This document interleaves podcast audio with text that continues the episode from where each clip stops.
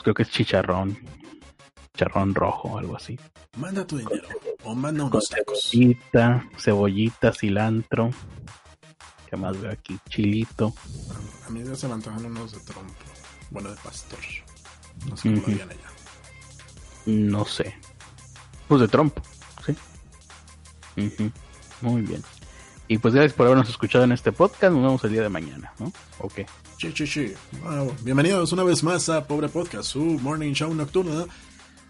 Y bueno, el coronavirus Donde les recordamos- a todos, fin. Les recordamos que yo soy hacker. Hola, ¿qué tal? Bienvenidos a un podcast más de El Hacker. Aquí está. El hacker. Dije el hacker, no el X-Men. Perdón, es la única que suena tecnológica de las que me acuerdo.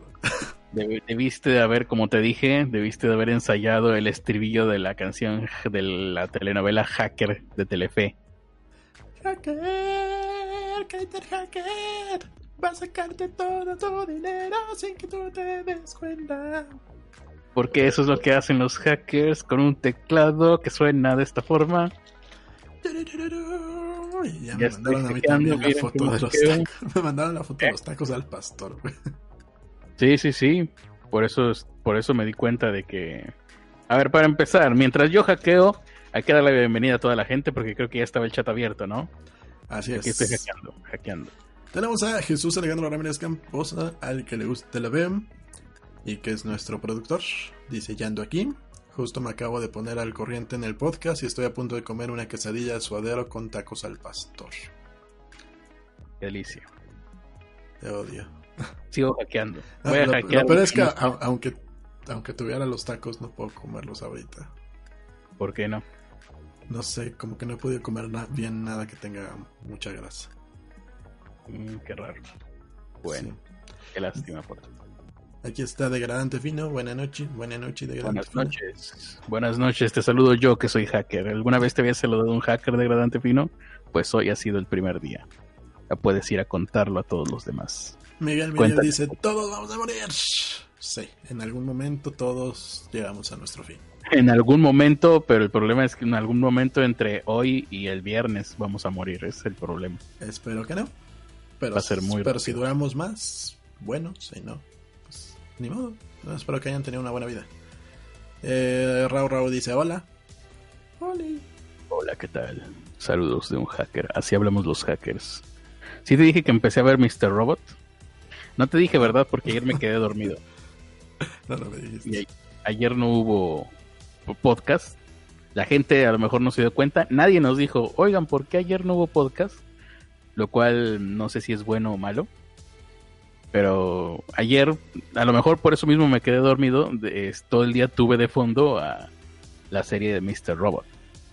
Protagonizada por Freddie Mercury, como todos sabemos. Exactamente. En, papel- en el papel de el Mr. Robot. Que Mr. Robot es otro personaje, pero no importa. Mr. Robot de ahora en adelante es ese güey, es porque es el protagonista de la Bueno, serie. a- alguien te está espiando, ¿eh, Kratos? Así, porque aquí atrás no, es una máscara. No dice Axelexa, qué bueno que ya empezó. Ahora Kratos nos va a platicar su opinión de Mr. Robot.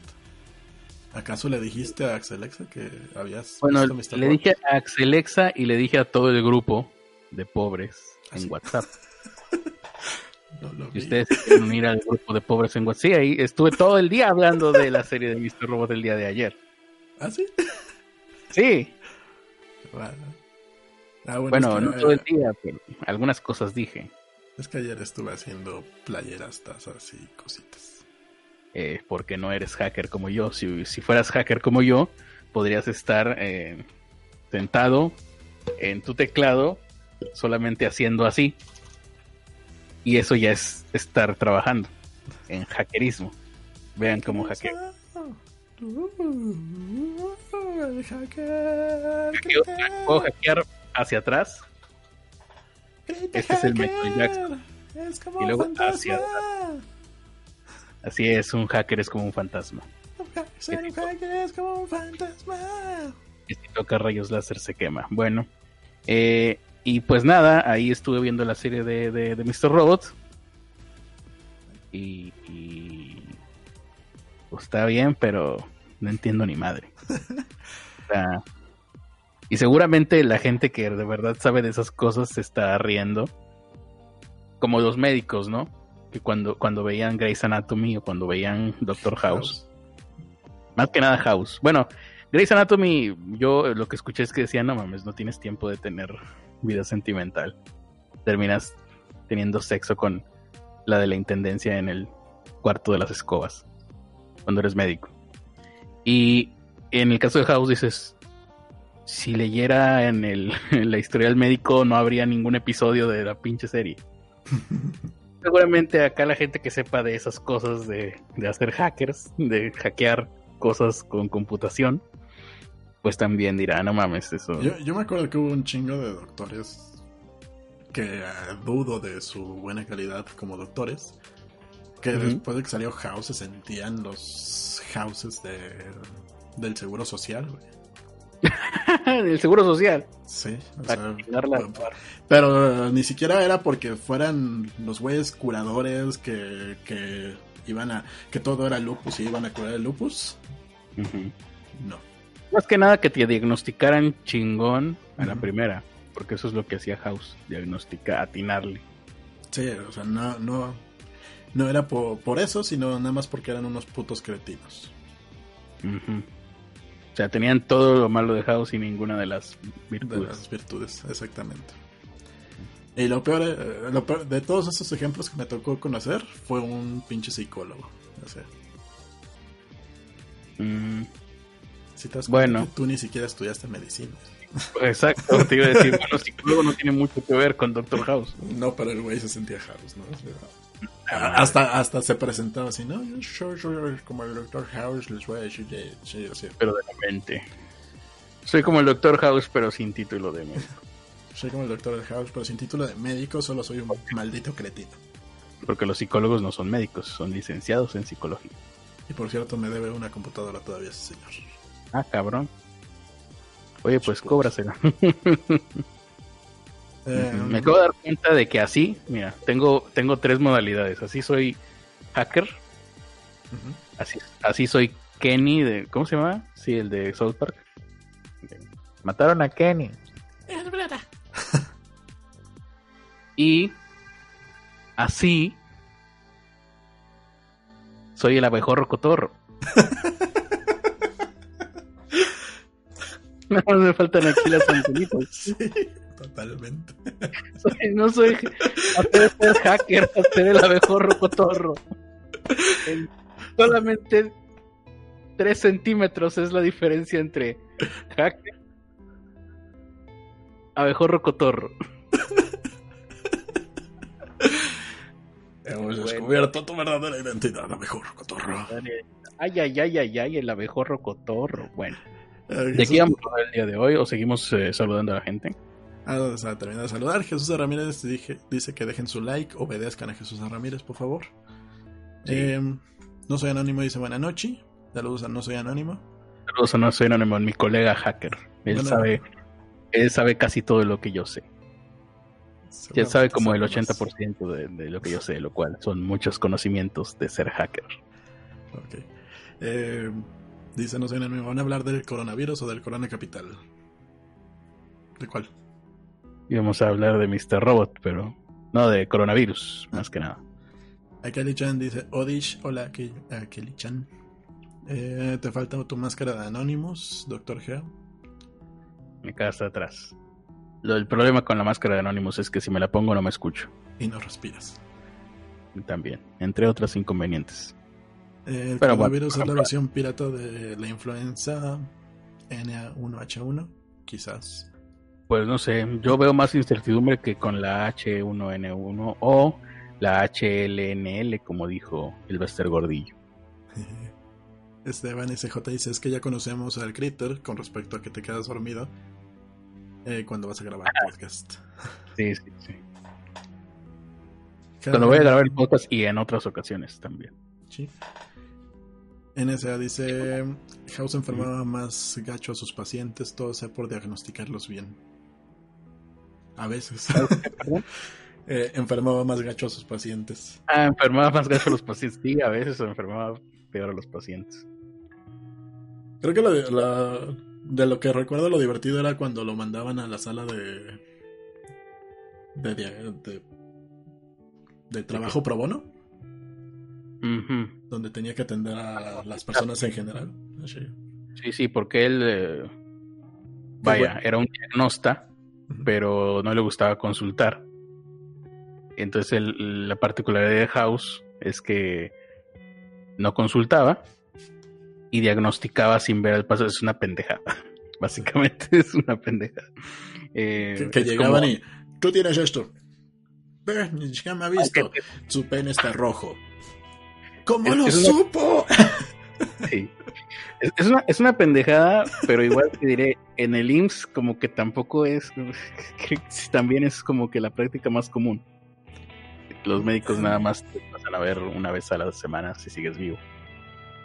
En Eh, el cuando- IMSS en todos lados. sea, normalmente cuando vas al al doctor no te checan tus signos vitales, ahí como respiras, eh, tienes corazón, y eso si no lo hace una enfermera.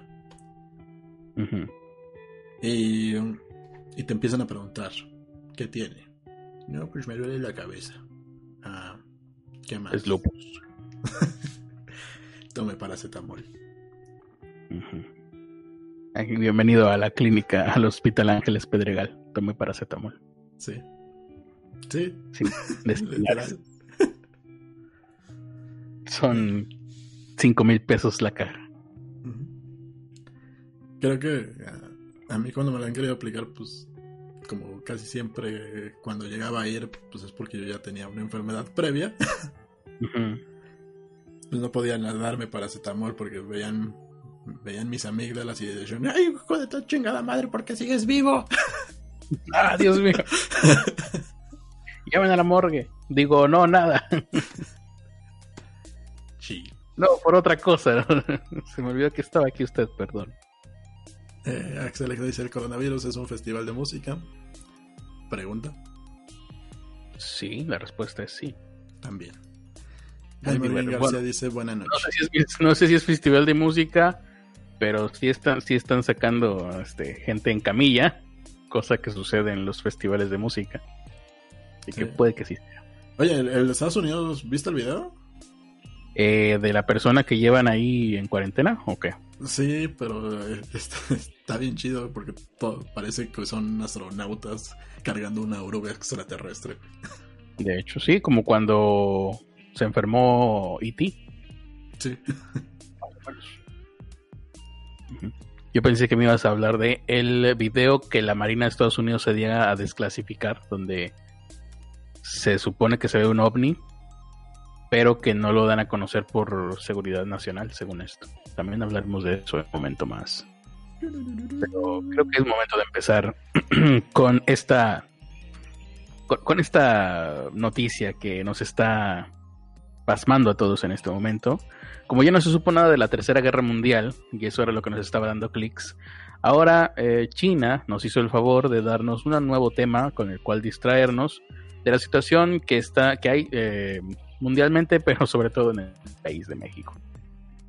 Así que olvidémonos de lo que está pasando en México. En México no está pasando nada, no están haciendo una reforma a las leyes eh, y al sistema, más bien al sistema legal de México, no está pasando eso. No tenemos No. ah, falta de medicamentos en... No hay desabasto de medicina, no.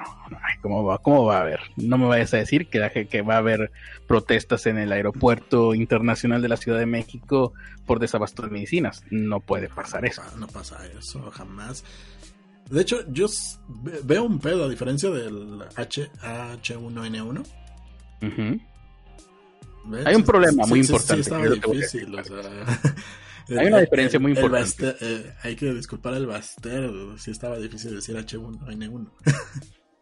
No tanto si lo estabas escuchando todo el puto día como en aquella ocasión. Bueno, quizás. Pero, y sobre todo si eres una autoridad en México, también deberías de.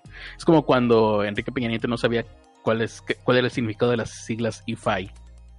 Curiosamente era el eh, organismo para la transparencia, ¿no? Qué curioso que justamente el organismo para la transparencia es con el que menos relacionado estás, pero bueno. Bueno, Eh, Bueno, bueno, ¿qué a vas a diferencia de ese entonces, en primera,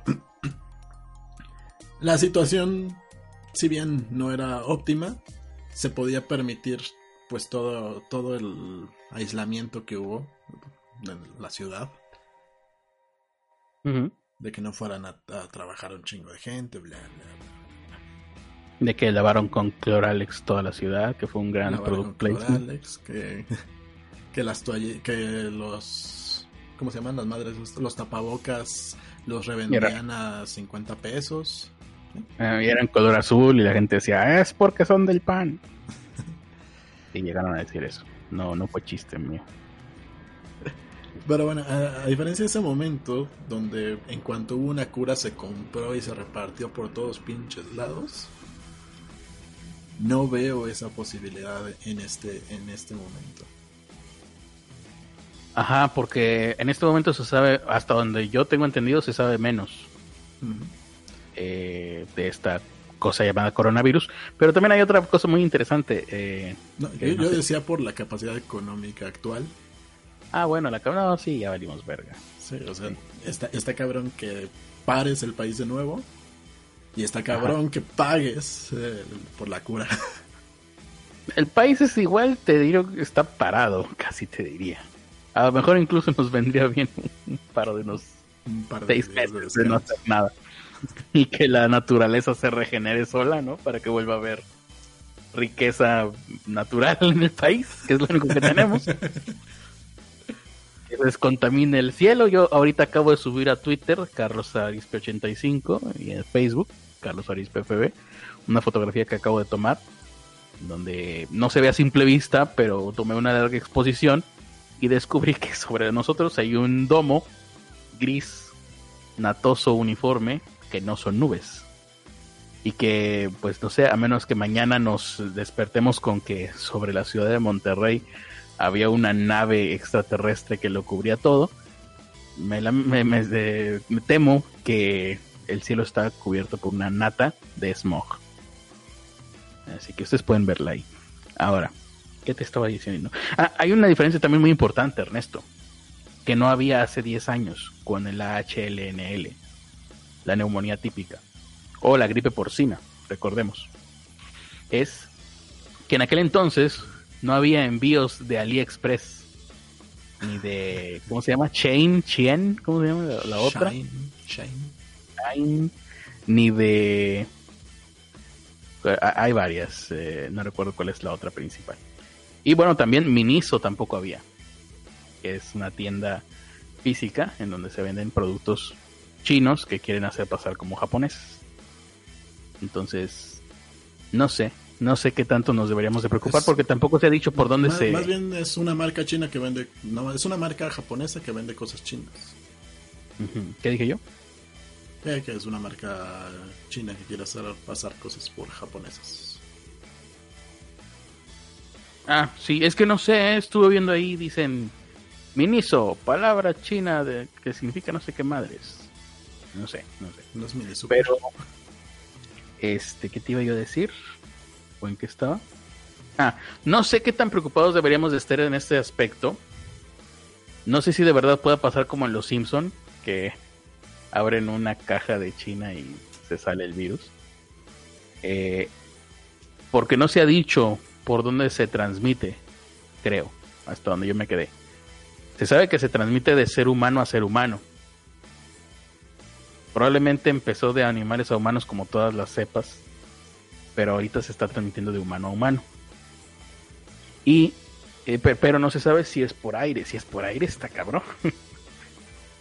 Ah, y por la cantidad de infectados, quién sabe, no sé, ahí sí no tengo idea si significará que, es por aire o no. ahorita creo que estamos como por ahí de los 200 y tantos infectados allá en China. Lo cual pues no es nada. 200 y cacho de gente es como media cuadra de ellos. Pero en Estados Unidos pues ya hay uno, creo, que es el que habíamos visto en video, que lo llevaban ahí ya casi en, sarcofagado. Y en México parece que mañana se va a saber si el que se sospecha que es que puede ser un caso eh, de un infectado lo es. Realmente, dicen que mañana se sabe. Mañana también, que es jueves, ¿no? Parece que mañana la OMS... También hay que tomar en cuenta, estamos a punto de que entre la primavera, que es cuando vienen los brotes de gripa y de influenza anuales. Le falta un mesecito, casi, casi, casi dos meses, casi, o no, o exactamente dos meses, más bien. Estamos a 22. Sí, dos meses, todavía, pero bueno, vamos a ver. El año pasado, vamos a comenzar con esta información que nos acaba de redactar nuestro becario, que lamentablemente se tuvo que reportar enfermo porque creo que le dio gripa o algo. Y digo, no mames, a esta época del año con. o sea, no está haciendo tanto frío como para que te dé gripa. Me dice, no sé, ya llevo varios días con esto y no se me pane. Y digo, ah, no es nada. Vete aquí a similares, lo que sea. No sé, no sé en qué acabó, porque él estaba marcando su celular y ya no contestó. Pero no se alcanzó a dejar esta información sobre la Organización Mundial de la Salud. El año pasado advirtió que una enfermedad, recuerden, esta información es completamente arbitraria, amarillista y hecha ex profeso para ser lo más alarmista posible. ¿Quieren información de verdad? Pues vayan a otro lugar. Aquí esto es un podcast. Entonces, la OMS advirtió que una enfermedad, soy muy chistoso, me doy risa yo mismo, que una enfermedad similar a la gripe podría extenderse por todo el mundo en tan solo 36 horas y matar a 80 millones de personas. Si de verdad dijo esto la OMS, ahí tendría que estar despedido ya. Se trataba de la enfermedad X, tanta, tanta, que no es lo que hizo a las superpoderosas. No, esa es la sustancia X. X. Y flores y colores y dulces. El nombre misterioso dado a la amenaza muy grave que los virus desconocidos representan para la salud humana. La enfermedad X se encuentra en una lista de patógenos de la Organización Mundial de la Salud, eh, que es considerada prioritaria para su investigación. Eh, junto con otros pequeños asesinos como el ébola y el SARS, que es... Eh, no me acuerdo cuál, cuál, era el SARS. Ah, esa era la neumonía típica, del SARS, ¿no? Creo que sí. Creo. Ahora. Eh, han habido grandes pandemias en los últimos 15 años, pero no se sabe el alcance de esta nueva enfermedad X, porque nadie sabe realmente qué es o lo qué es lo que finalmente llegará a ser. Se sabe que existirá una enfermedad tal, pero no se sabe hasta donde yo estoy entendiendo este texto que nos preparó nuestro becario, que en paz descanse, eh, no se sabe cuál va a ser esa enfermedad X, cuál es el virus que va a terminar mutando ahí. El mundo está a punto de conocer la enfermedad X tal vez. La propagación de un misterioso coronavirus mortal en China podría expandirse rápidamente debido a que cientos de millones de personas se preparan para viajar a la nación más poblada de Asia para celebrar el Año Nuevo Chino. Más bien creo que lo que pasa en... Eh, ah, no, sí, es que la gente va a China a celebrarlo, ¿no?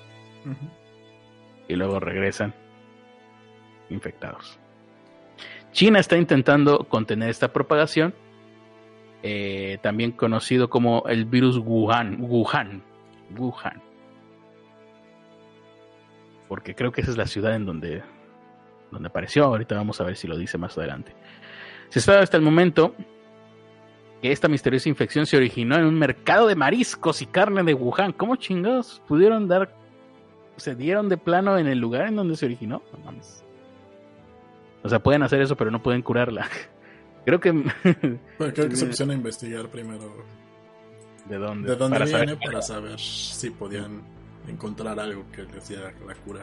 Y ya lo encontraron y dijeron, ah, no se puede, lástima. Ya hay como 17 muertos. Eh, una gran ciudad en China central, Wuhan, que, que hasta donde tengo entendido ahorita está completamente en cuarentena, no pueden salir ni entrar nadie y pues ahí van a esperar hasta que se, apague solo el incendio, yo creo. Según las autoridades chinas, seis personas han muerto a causa de la enfermedad, creo que ya van más, van en 10 y algo. El número total de infecciones es de 217 hasta el momento, creo que ya hay más también. Pero se cree que son muchos más, o sea, que se identificaron 217, pero dicen, oye, esto es China, 217 es una es una, es una reunión para vender Tupperware. El virus también se ha extendido a las ciudades chinas de Pekín, que es Beijing, y Shenzhen. También a Corea del Sur, Reata. Tailandia y Japón. Pero ya ha comenzado a cruzar fronteras, ya que un paciente en el estado de Washington, Estados Unidos, fue diagnosticado con el virus. No se sabe mucho sobre el virus, aparte de sus síntomas tipo pulmonar, como, a ver, atentos todos, fiebre. ¿Tienes fiebre, Ernesto? No. ¿No? Yo estoy un poquito caliente, no sé si será su gestión. Eh, dificultad para respirar. ¿Está respirando bien, Ernesto? ¿No batallas? Batalla un poquito. Pero es por el cigarro más que nada, ¿no? Por gordo.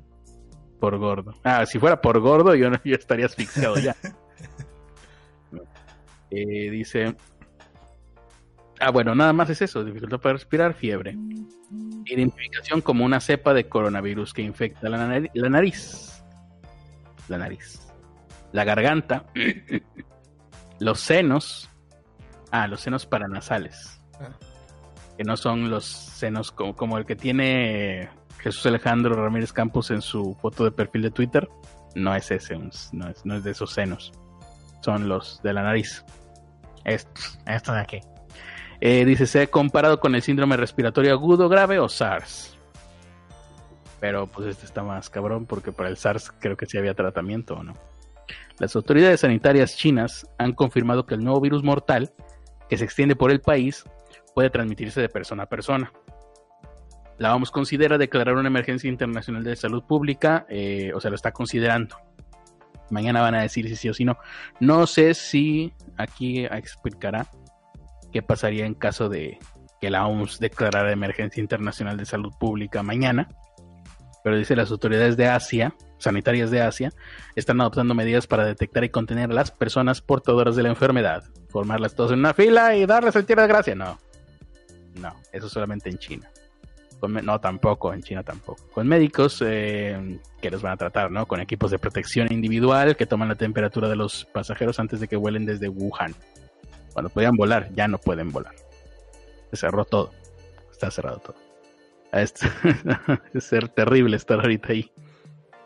Por su parte, los Centros para el Control y Prevención de Enfermedades, por sus siglas en inglés, están revisando a los pasajeros que llegan desde China en los aeropuertos de Nueva York. Ya no les, ya no están revisando si hay amenazas de bombas, si traen armas, ¿no? ahora están revisándoles las cepas de virus. Mm, Las, autorita- a las autoridades sanitarias en Hong Kong, Singapur y Tokio también están haciendo lo mismo. El presidente chino Xi Jinping eh, dijo: Dejen de reírse de mi nombre y mejor eh, Dejen, enfoquen. dejen de compararme con Winnie Pooh. Ah, no, de comparar- coreano. No me acuerdo. Sí, ¿verdad? no me acuerdo. Uno, uno de los dos es Winnie Pooh. No, creo que sí era el chino. Creo Sí, que sí era el ¿verdad? chino. Que es el que tiene vetado ahí. Sí, sí. Dejen de compararme con Winnie Pooh, dejen de reírse de mi apellido y mejor este enfóquense más en la enfermedad. Em, dice que la vida y la salud de las personas deben tener la máxima prioridad. Por lo tanto hay que deshacernos de todos los infectados, no. Y la propagación del brote debe ser resuelta. Esto ha provocado que las ventas de mascarillas aumentaran hasta 10 veces en Wuhan.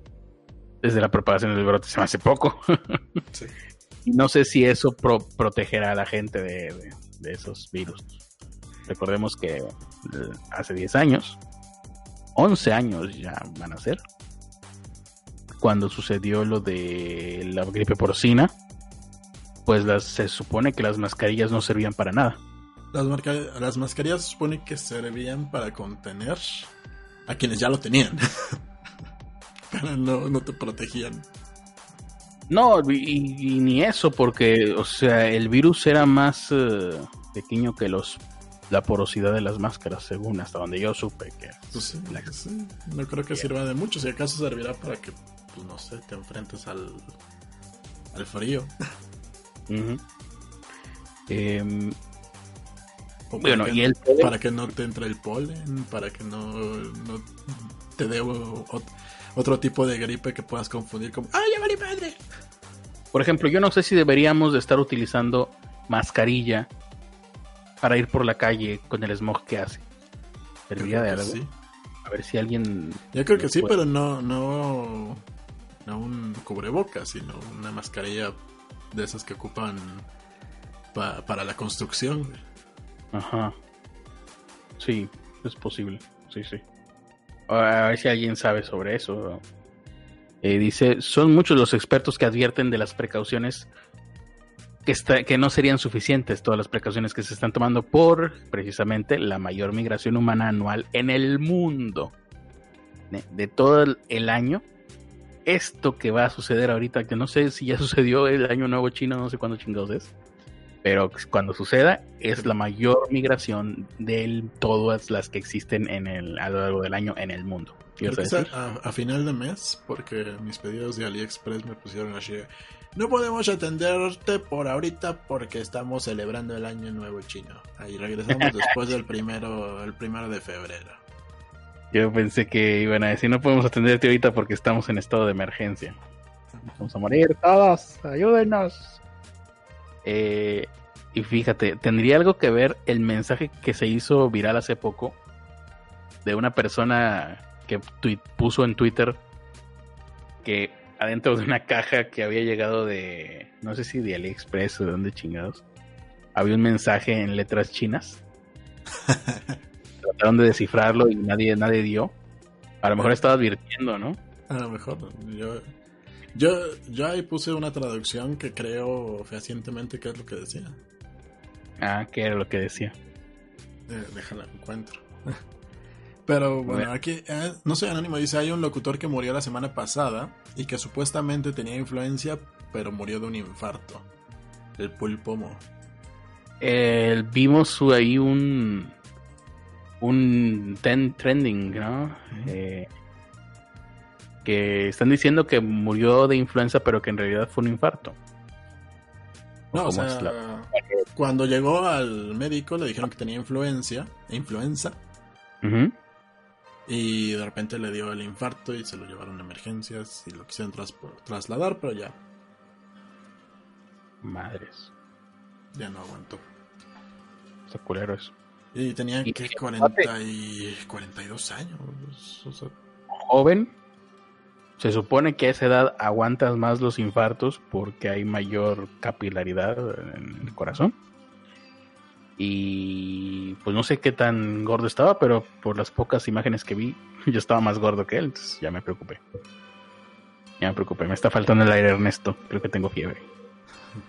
Este, no sé si tendrá algo que ver de que te dé influenza y te pueda provocar un infarto. A lo mejor, en mí sí, tal vez el miedo de tiene influenza. ¡No mames! ah, la boca me sabe a cobre. Pues, digo, las gripas pueden llegar a ser peligrosas, pero supongo que tienes que ya tener alguna debilidad en el corazón para que te pueda afectar de esa manera. Creo. Eso o que el virus de este que se llama coronavirus sea porque un infarto porque le afecta las.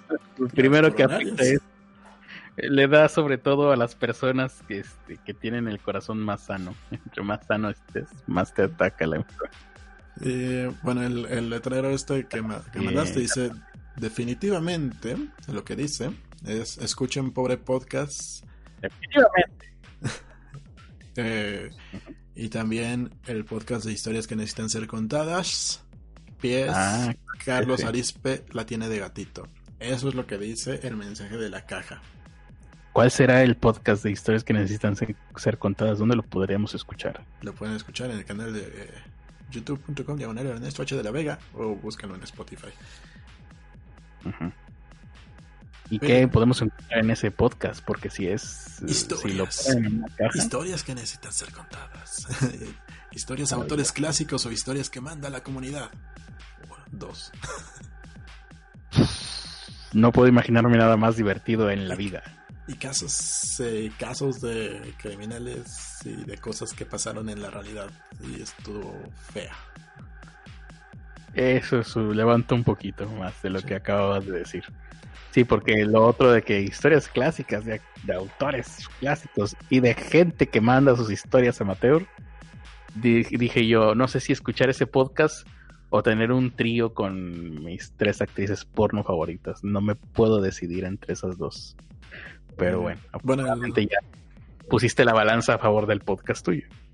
A huevo. Eh, bueno, del coso este chino, pues lo que decían los chinos es que no parece que escrito por un chino. O sea que está, está mal escrito, está... Igual yo creo que fue alguien que nada más dijo, ah, sí, algo así se debe de escribir esto. O este, lo, único raro que me pareció es que la, escritura parecía suelta, pero pues quién sabe. Si la gente que sabe chino dice que no dice nada, pues eso significa que era un mensaje cifrado. Obviamente. De hecho, sí me pregunto si alguien haber intentado descifrarlo mediante un cifrado, cifrado simple de recolocación de letras o algo así. Pero bueno. Son muchos los expertos que advierten ah, que esto, bueno, podría valer mm, Riad. Mm.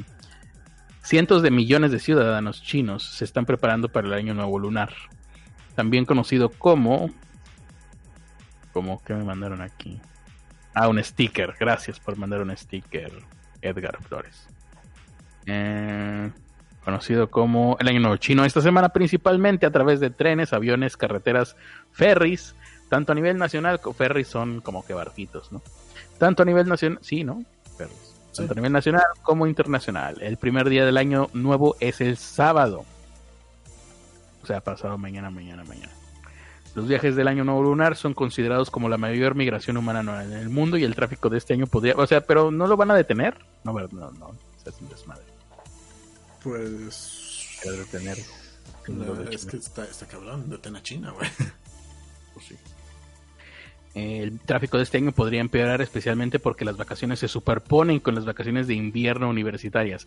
Es muy probable, dice dice Alexandra no es para este eh, antojarlos, pero Alexandra Pelan, instructora de investigación de la Facultad de Microbiología e Inmunología en la Universidad de Georgetown, dijo es muy probable que veamos la propagación de este virus, dado que parece que hay, ah, no, ah, fue para tranquilizarnos. Es muy probable que veamos la propagación de este virus, dado que parece que hay alguna forma de transmisión de persona a persona, y dada la escala del viaje en el periodo previo del Año Nuevo chino. Eh, mirando más allá, creo que es probable que tengamos casos en China y también habrá casos en otros países, bueno, ya los está viendo, a medida que la gente viaje. Madre de Dios. Eh, Bill Gates, ahora vamos a ver qué nos dice Bill Gates. Bill Gates, dicen ustedes, sí. Igual que yo me pregunto, ¿qué nos chingados nos va a decir? Aquí pregunta Alberto Crucillo, ¿estamos ante un apocalipsis zombie? Desde hace muchos años, sí. Muy bien. Eh, Tienes la información correcta, Alberto Crucillo. Sí, y aquí yo, ah, ya me acordé que hackeando, miren, porque yo hackeo, tú hackeas, todos hackeamos. Estoy recibiendo información de Bill Gates yo tengo obviamente una relación muy cercana a Bill Gates porque soy hacker. Cosa que ustedes no entenderían porque no son hackers. Yo no hice mi fortuna hackeando y te, ay, te madre. Mm, sí, hice mi fortuna teniendo amistades. Y va y me putea. Es Bill Gates. Eh, en el 2018, miren cómo me puse mi, mi hoodie de hacker para decir esto. Bill Gates aseguró que una pandemia podría matar a 30 millones de personas. ¿Lo dijo Bill Gates o lo dijo Moni Vidente? Porque creo que esto ya lo vi en otro lugar. Gates considera que una pandemia mortal es una de las tres mayores amenazas del mundo. Ah, sí lo habíamos visto, ¿verdad? Sí. Las tres mayores amenazas y decían cambio climático, supervolcán, o sea, ahí conocí miedos que no sabía que tenía que tener todos los días, de que explotara un supervolcán de que, ¿cuál era la otra? No me acuerdo ya. A ver si aquí lo dice. Cambio climático y guerra nuclear. Bueno, básicamente todo lo que está ahorita en los medios de comunicación. Eh, nada más faltaban las uh, amenaza biológica y ya la tenemos ahorita en China. En repetidas ocasiones ha repetido, ha advertido sobre lo que podría suceder si el mundo fuera golpeado por un virus pandémico como la gripe española de 1918, que mató a 50 millones de personas. Un escenario similar hoy podría matar a más de 30 millones de personas en menos de un año. Eh, esto es una estadística de pues un modelo que hicieron ahí en la Universidad del Instituto de no sé qué chingadas madres, que predijo que el mundo iba a experimentar un brote en los próximos 10 a 15 años. Habría que ver cuándo hicieron esta, eh, este estudio. Porque si lo hicieron hace 10 años, pues ya valió ver. Aunque el mundo está preparado con medicamentos antivirales y antibióticos, Gates dijo que es probable que se necesiten nuevas vacunas para prevenir futuras epidemias. Esta es una parte muy interesante porque ahorita en México hay gente pidiendo vacunas Sí. contra este No hay, no existen vacunas. Eh, no hay manera. No hay nada que hacer. Y los antivacunas, pero ¿por qué no nos quieren dar vacunas? Ahora que les queremos. sí, no. Mira, yo, yo- yo vi un, un meme que, que ya había visto antes de que esto sucediera. Eh, pero eh, dice 1320, la, pesta, la peste bubónica es transmitida por ratas y moscas. 1420, la peste negra. 1520, el imperio azteca es destruido por viruela. En 1620, todos los pasajeros del Mayflower murieron por enfermedades propagadas por los europeos. Bueno, el Mayflower no, no es nada comparable De hecho. una embarcación con todas las otras, pero bueno. Ajá. 1720, la peste de Marsella. 1820, epidemia de cólera. 1920, la pandemia de la gripe. eh, de la gripe, que bueno, de hecho es de 1918 a 1920. La gripe española. Pero eh, este mismo meme lo había visto con este Henry Cavill hace como un mes. Con Henry Cavill. Ajá. Ajá, cuando empezó, cuando recién empezó el año, Sí. o iba a empezar el año, con Henry Cavill en su papel de brujo. o sea, sale Nah. como, Cuando... eh, no me acuerdo cómo iba el pinche ¿Con meme. mostacho, ¿Con mostacho o sin mostacho? Sin mostacho, en el papel de brujo. Ah, no sé cuál es el papel de brujo. El papel de brujo es por el que ahora todas aman a Henry Cavill. ¿Pero en qué sale o qué? Se llama The Witcher, la, la serie. Peli ah, serie. Ajá. Eh, eh. Bien. Esperemos que no le pase nada. La maldición de Superman, recuerden. Sí, pero bueno, el, el punto es que sale en el meme diciendo así. Cuando recuerdas que, que en todos los años 20 de los diferentes siglos ha habido una peste. Y ya pone cara como de, ah, ya valimos verga. Eso lo vi antes de que empezara el año. Así que... Ah, o sea, ¡Vamos a antes. morir! Sí, vamos eso sí. Sí, porque el, el meme que les... El primero que les dije, lo, apenas lo vi en estos, en estos días. Pero el otro sí lo vi antes de que empezara el año. Otra cosa que nos dice Bill Gates, también en su papel de brujo, es que los nuevos patógenos extraños encuentran formas de mutar, nuevas, o saltar de un huésped a otras especies, por lo que el proceso de creación de una vacuna llevaría demasiado tiempo, más o menos unos 10 años para su desarrollo. Así que calcúlale cuánta gente moriría en 10 años de pandemia, ¿no? Pues el proceso debería de reducirse de los 10 años actuales a 90 días o menos para evitar muertes en- de- por un patógeno de este tipo. Esto es muy importante. Pero... Ahorita lo que más le tiene miedo la OMS y la gente que sabe de eso y por lo tanto todos nosotros le deberíamos de tener miedo y yo le tengo miedo desde que supe que esto iba a suceder, podía suceder de esta manera. En el 2006 me lo explicaron. Desde entonces todas las noches este despierto me despierto gritando y sudando frío como en las películas. Es un patógeno transmitido por el aire. El día que tú escuches, cualquiera de nosotros, que se dice, ah, esta madre que está matando gente, no, casi, casi te diría, este, cualquier enfermedad simple, pero transmitida por el aire, ahí ya valió riat. Porque transmitido por el aire es que se va a infectar mucha gente en cuestión de una semana. Vamos, eh, si hay un patógeno transmitido por el aire de ese tipo, cuando me lo explicaron fue así, ¿no? De que era un, eh, el típico, ¿no? eh, mi suegro es médico y nos platicó que tal, tal, tal, tal. Entonces la cuestión era esta. Puedes, eh, lo que tienen miedo los médicos, me lo dijeron en el 2006, es que exista una enfermedad como el SIDA, pero que se transmita por el aire. Eso es el peor escenario que pueda suceder. Y es posible que suceda. O eso me lo dijeron a mí en aquel entonces. No sé si será verdad que sea posible. Pero me dijeron así. El día en que veas en las noticias tal enfermedad fuerte y que se transmite por el aire, ah, ten miedo. Y si es una enfermedad tipo SIDA que se transmite por el aire, ahí ya valió madres la humanidad, como la conocemos.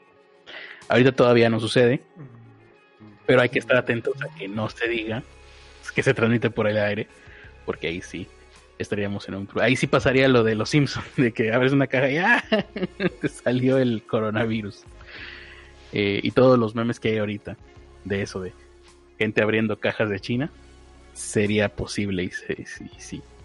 Ahí sí tendríamos que tapiar las casas con eh, ponerles ahí vaya, cinta en las orillas de las puertas para cerrar herméticamente todo. Entonces, eh, y bueno, obviamente esto es eh, también un ejercicio que hacemos para tratar de inocularles más miedo del que ya ahorita deberían de tener de por sí. Ah, también advirtió Bill Gates que los países deberían controlar a sus poblaciones en busca de signos de un brote. Ah, por eso quiere el gobierno de México tener todos nuestros datos biométricos que se los pase el IFE, ¿verdad? Es por eso, no es por ninguna otra cosa. No sé, ¿tu INE ya es biométrica?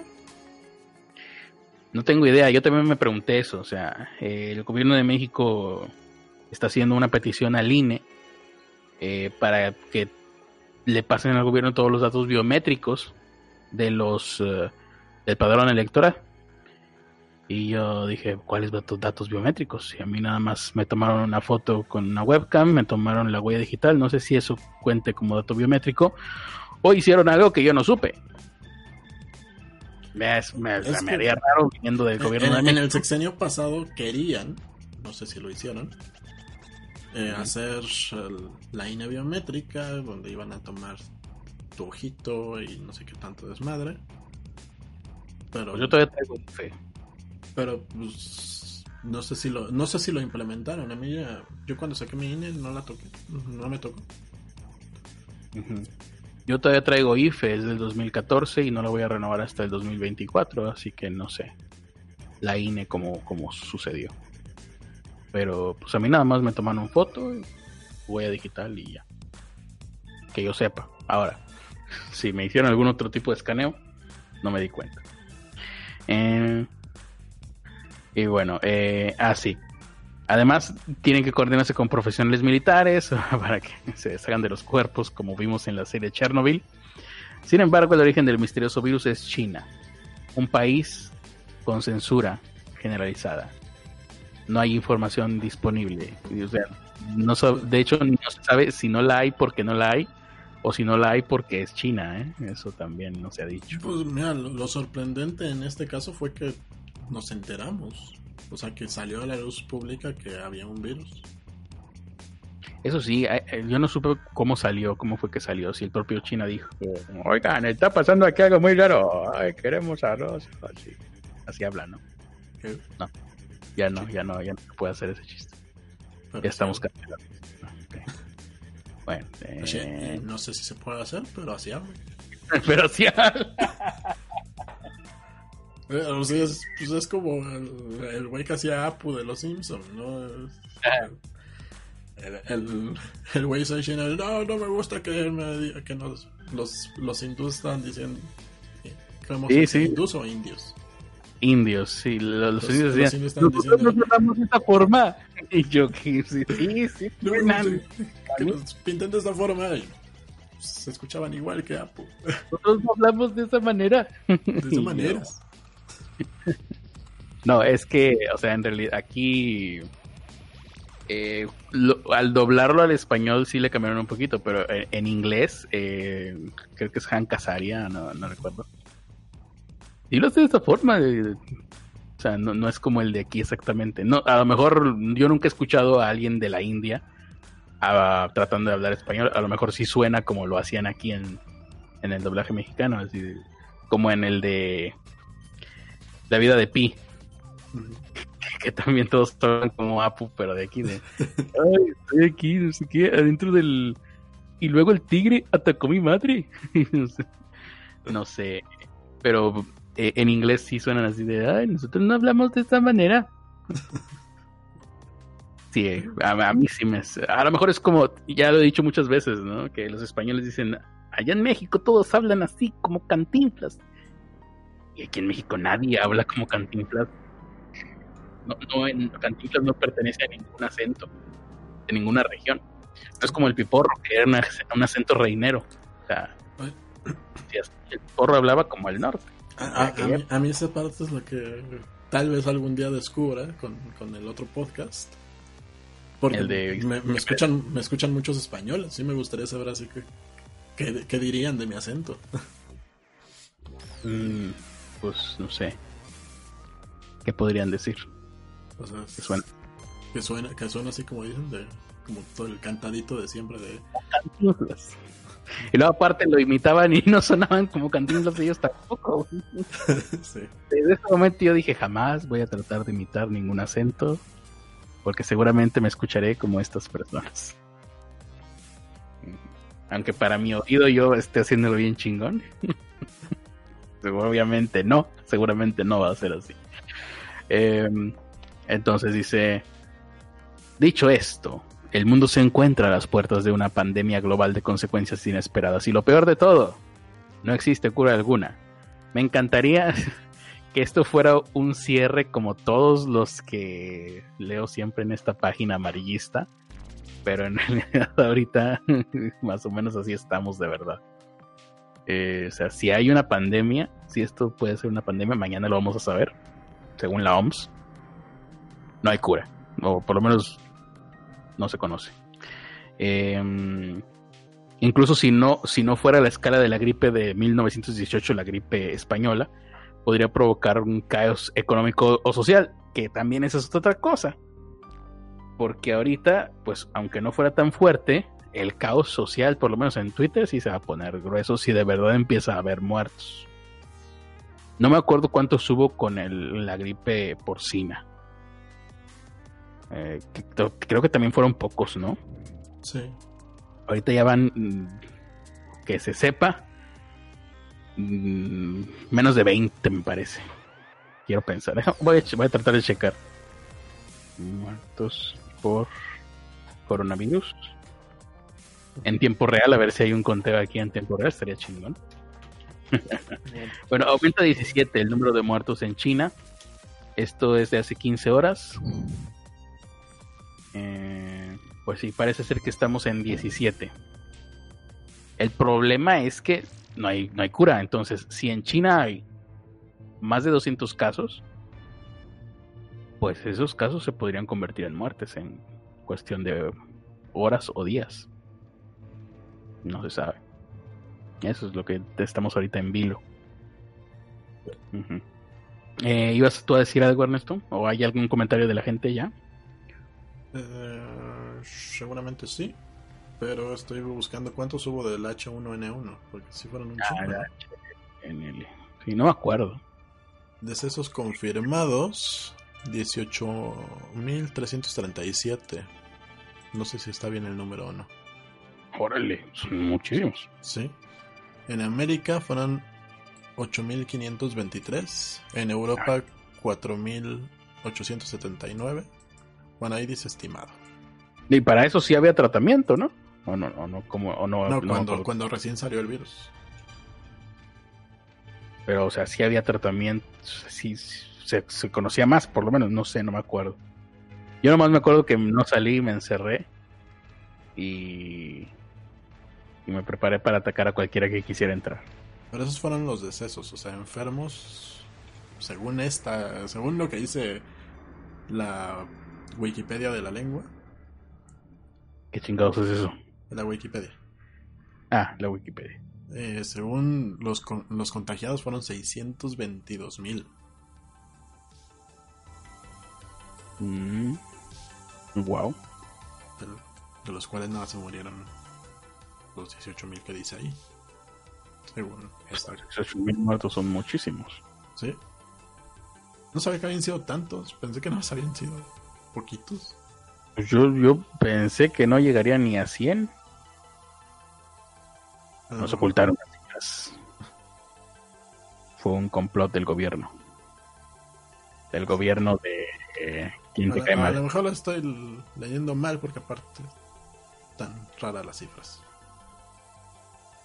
Están en chino. No, Eh, tienen, tienen puntos en vez de Ah, para dividir. No. Eh, en Europa sí es. Sí son 10. Si es 18.000, sí son 18 mil. Dime otro. 18.337. Punto tres. Sí, no, no, no se murió, no se murieron 18 personas y punto 337 de una más. Sí. No, sí, son 18 mil. Wow. Pensamientos y oraciones entonces. O sea, estuvimos en un pedo más grande de lo que pensábamos. No, pues Y nosotros haciendo memes en la computadora. Ay, sí, no vamos a la escuela. en aquel- bueno, yo en aquel entonces no recuerdo que hayan hecho meme, ah, memes, ¿no? Bueno, Bueno, o sea, Podría ya haber. todo, todos se tomaban su fotito con su tapabocas. Y Eso en Facebook.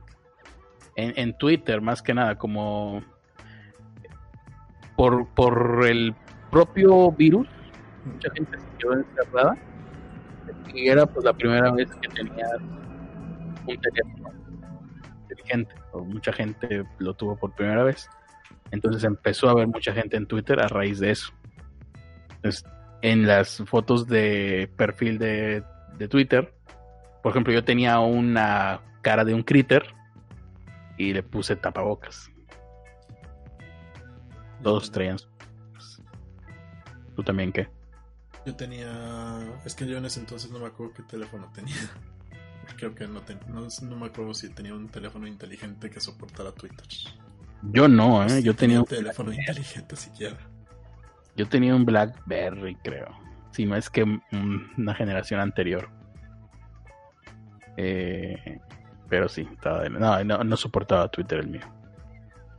En aquel entonces lo que había era eh,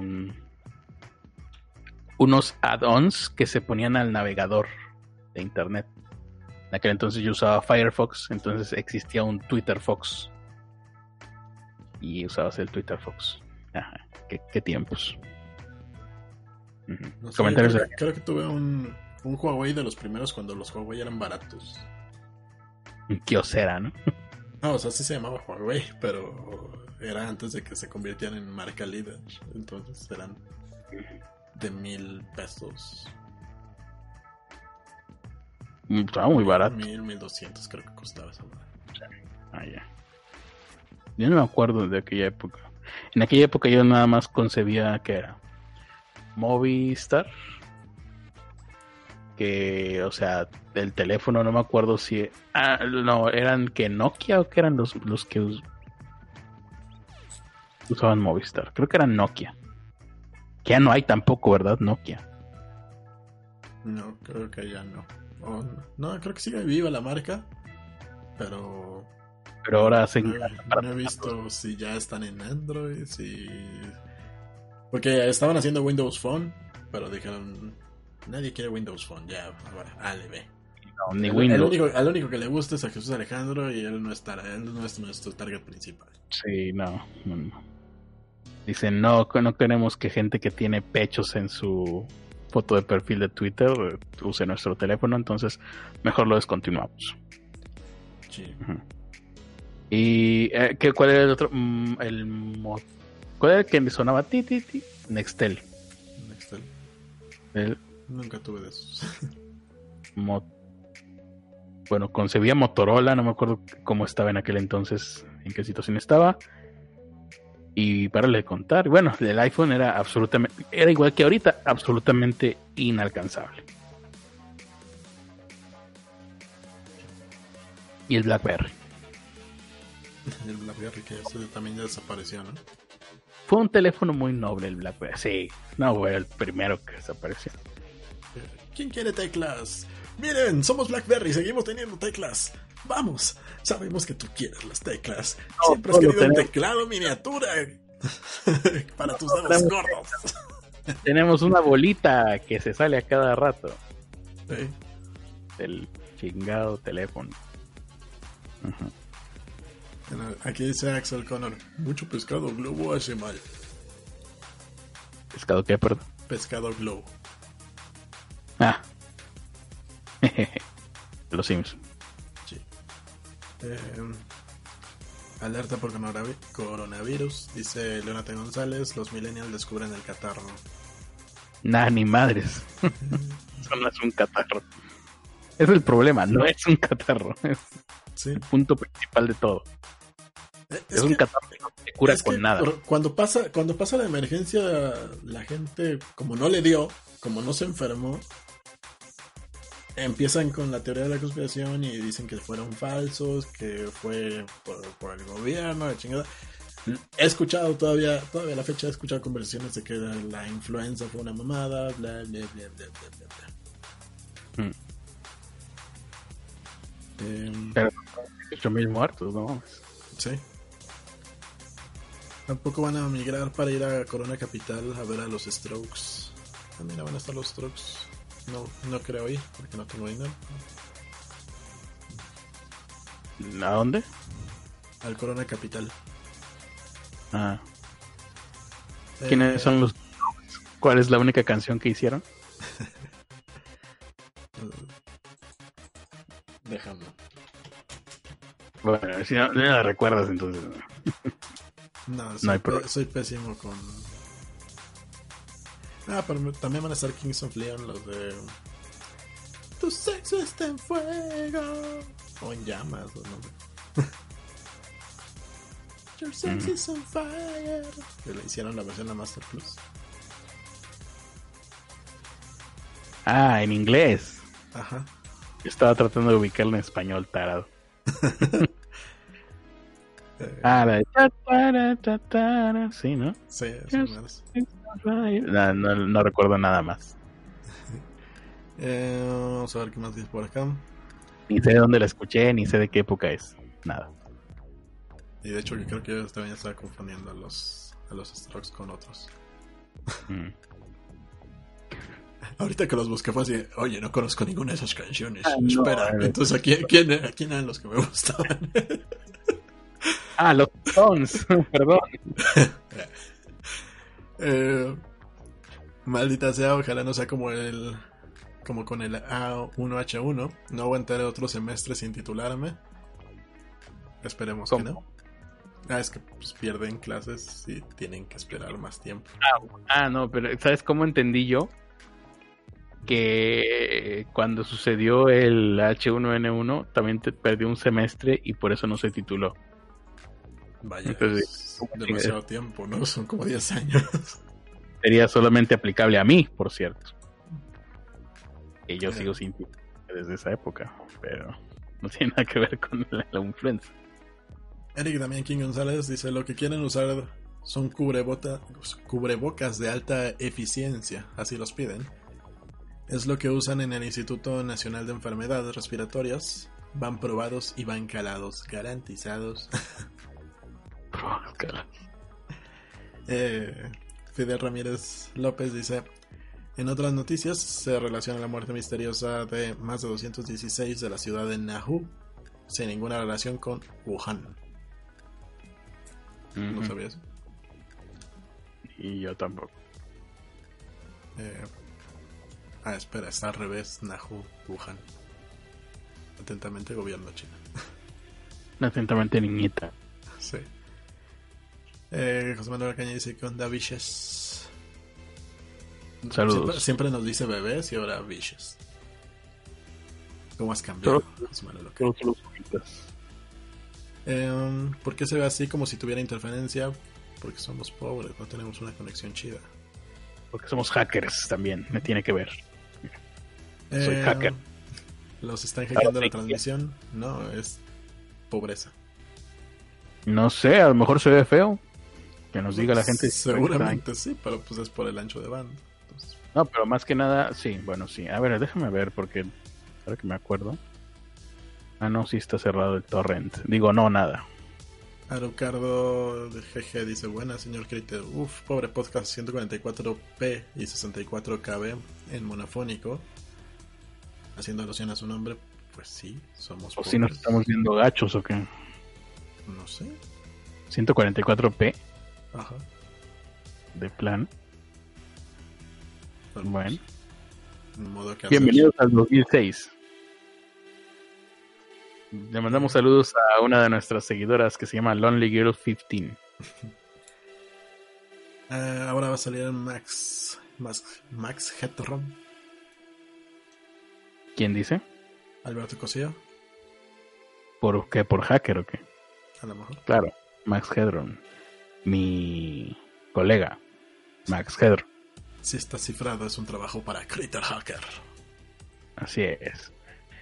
Soy hacker. O les digo, puedo también ser el abejorro cotorro. Solamente 5 centímetros separan al abejorro cotorro de un hacker. Em, más Ah, comentarios. se dice, gracias, Mr. Robot. Ah, no, es el maestro con cosplay de Watch Dogs. de Watch Dogs. Eh, básicamente los temores diarios. Que es Mr. Robot en videojuego.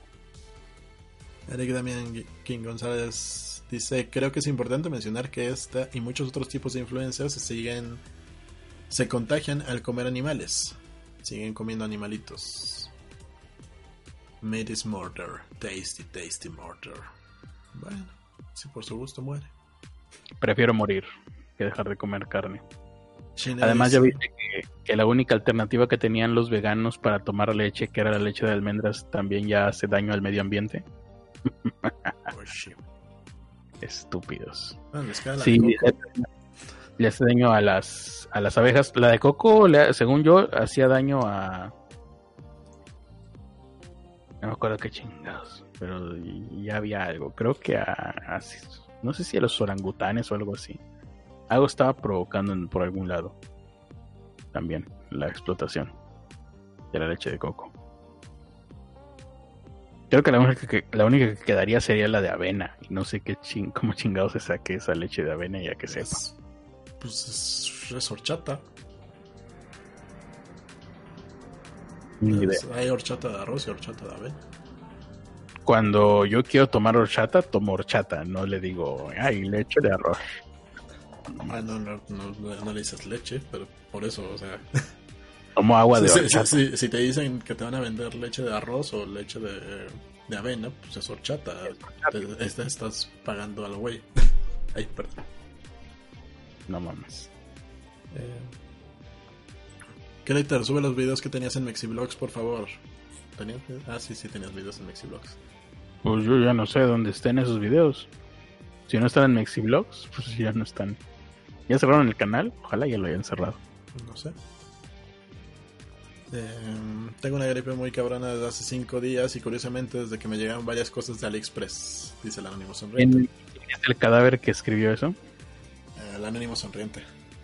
Ánimo sonriente, mi más sentido pésame por lo que te va a pasar dentro de un par de horas. Dice, tengo mello. Nada te preocupes, ánimo sonriente. Ya era. to- todos mis paquetes no ha llegado más que dos. O sea, no, no creo que una de esas cosas me... Pues, en teoría vienen desde noviembre, así que no, en teoría no deberían de estar infectadas. en, en tres meses esas madres te mueren. Deberían. Eh, A menos que sea parte de la nueva mutación, que no, sí se muere. Sí. Eh, el anónimo sonriente, pero Critter, gran cantidad de los mexicanos que se van para Estados Unidos hablan muy humilde, como gente de campo, así cantadito. Claro, me refiero a los ilegales que casi que son casi los más pobres. No sé cómo hablan los ilegales. No sé. Ya, ellos hablaban así como medio boricua, eh, ilegales, y cantaban la del tiburón, el tiburón. Eh, Jesús Alejandro Ramírez Campos dice, Y... ¿Qué dice Jesús Alejandro? Que sí es una teta lo que tenía ahí en el... en Twitter, ¿verdad? Dice, recuerden que trabajo de Uber y la gente le gusta dar la mano. Y yo, ¿Le gusta dar la mano?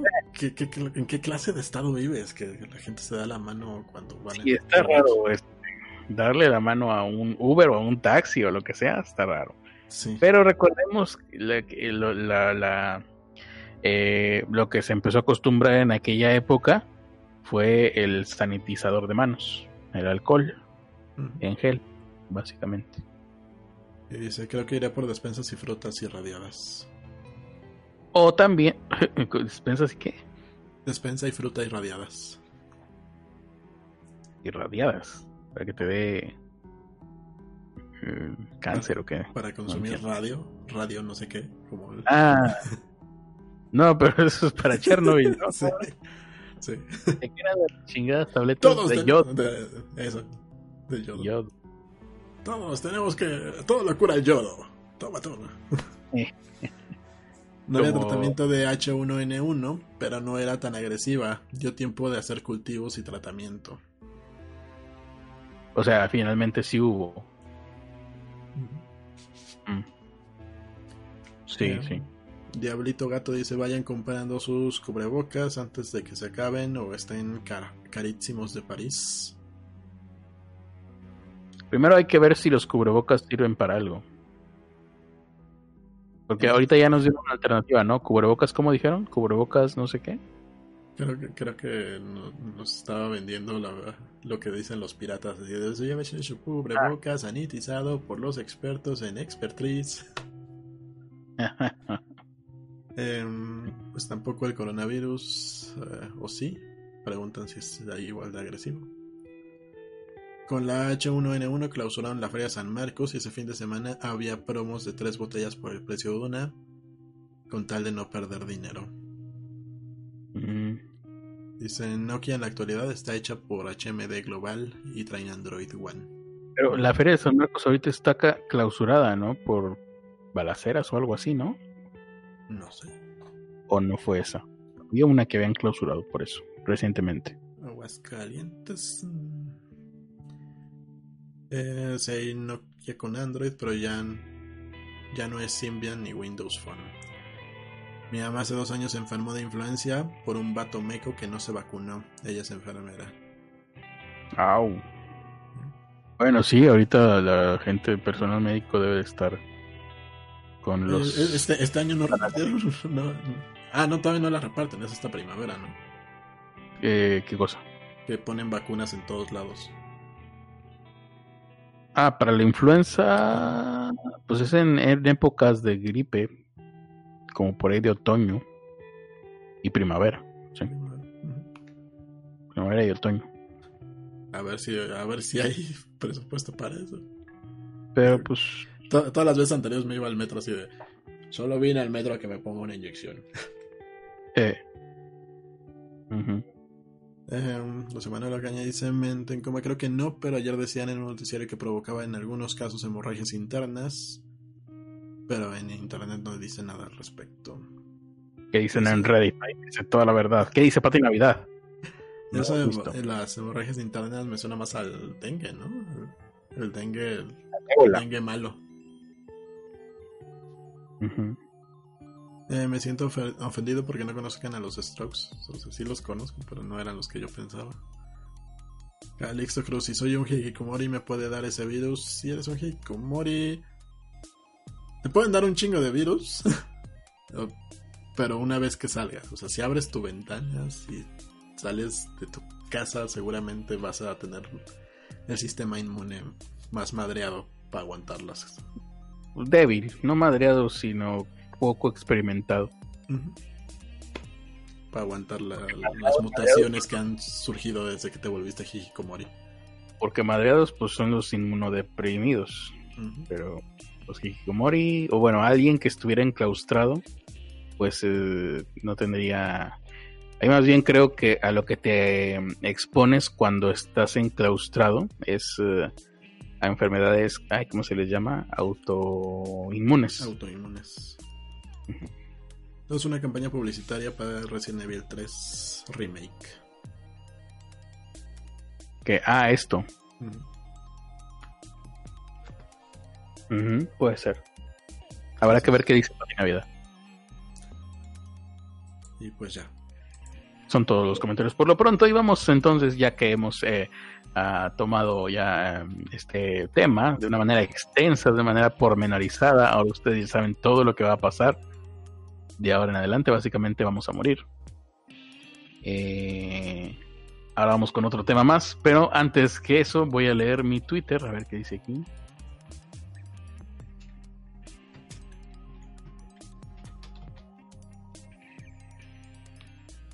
Lo voy a leer en voz baja mientras tanto Ernesto va a cantar. El Critter es un hacker que es como un fantasma y es como el viento, pero los láseres lo queman. Y tengo un puerquito con cuerno de unicornio y un tutú. Y se los voy a poner en la cámara. La la la la la la la. El puerco cornio, el puerco cornio. Es una alcancía. La la la la la la la la la la la la la la la la la. ¿Ya? Esto fue toda la canción. Eh, sí. Bueno, vas a tener que hacer un cover de esta misma canción. Eh, bueno, la, la, la, la banda que. La canción que pensé que era de los Strokes y no de los Strokes era la de. Last night, you say. ña, ña, ña. No ¿Y de qué? no tengo idea. A ver. Last night. Tree Chue, qué guay, qué guay. Pues sí, dice aquí Last Night The Strokes. ¿Ah, sí? Ah, mira. Ah, soy un genio de la música. Ah, huevo. Ya, Llámenme melómano, gracias. Last Night, The Strokes. Ese Hikikomori le faltan tacos del metro de indios verdes para hacer anticuerpos. No existe el metro donde vivo, dice Calixto Cruz. Y bueno, como aquí tengo la letra frente a mí, a continuación se los voy a cantar. Last night she said,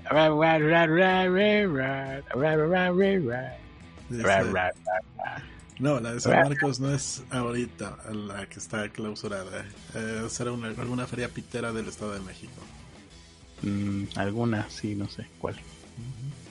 Eh, estaba, estaba esperando el tren Maya, pero creo que ya que ya fue. Él es de Cancún. Pues vete ahí con los turistas. Eh, me contagia con sus enfermedades, por favor.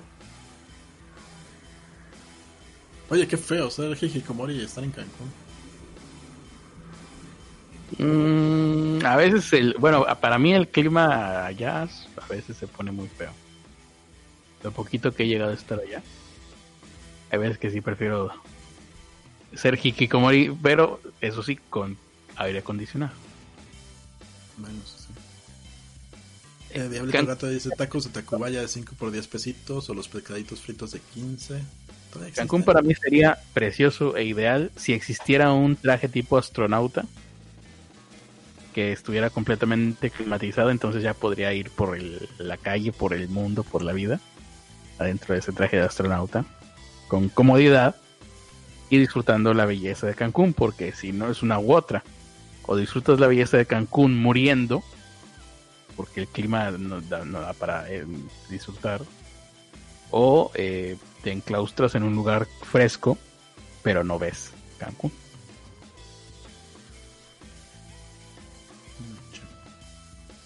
O estás un rato ahí y te regresas al aire acondicionado. Sí, sí. Así vas, te metes al agua, la, la, la, la, te regresas al aire acondicionado. Como un anfibio, sí.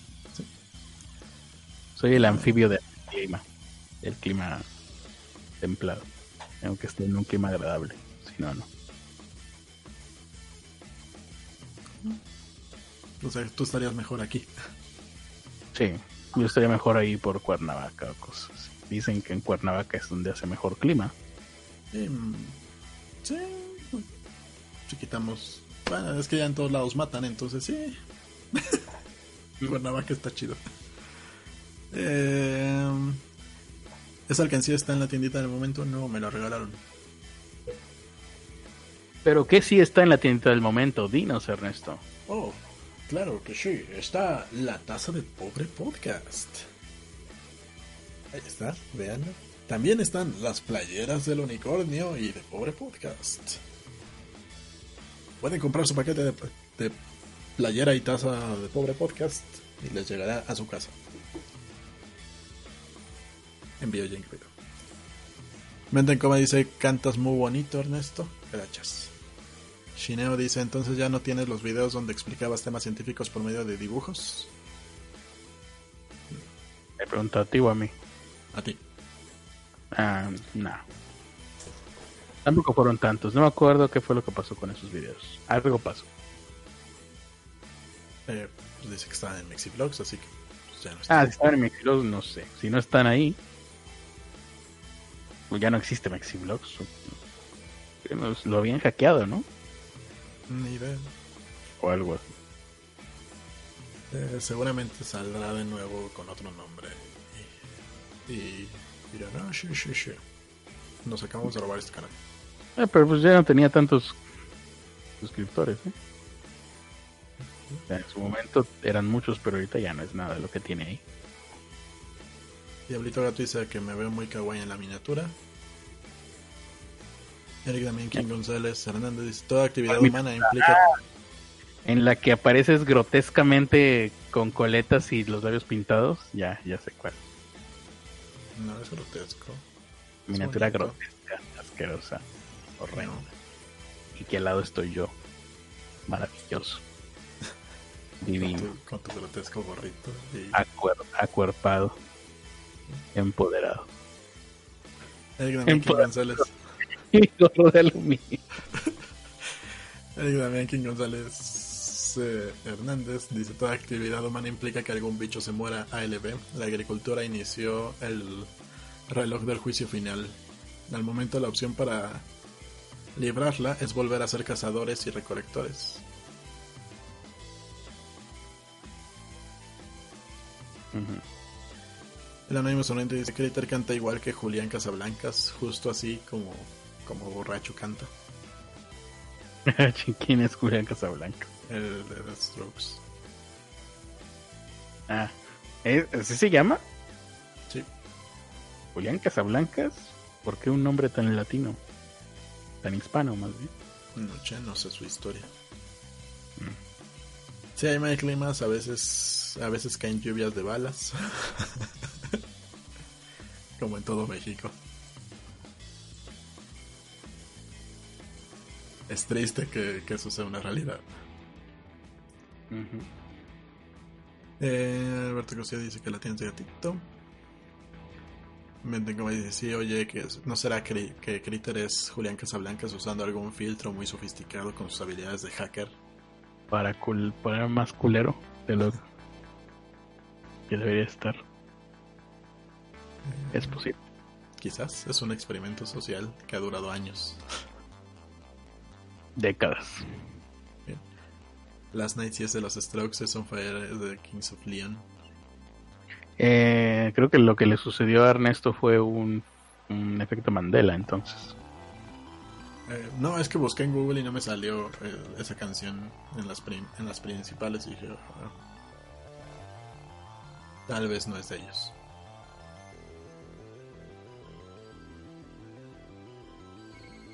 Em, Cancún, las- la enfermedad que va a contagiar son venerias. Van a hablar de la Pet Work de donde salió Suri. De la Network de donde salió Suri. Ni tú, no, no conozco a nadie que esté ahí. Y nunca estuve ahí. ¿Tú conociste a alguien con esto? No. Ni estuviste ahí tampoco, ¿verdad? no. Es por lo que estaban poniendo de que por qué los youtubers los estafan en las networks.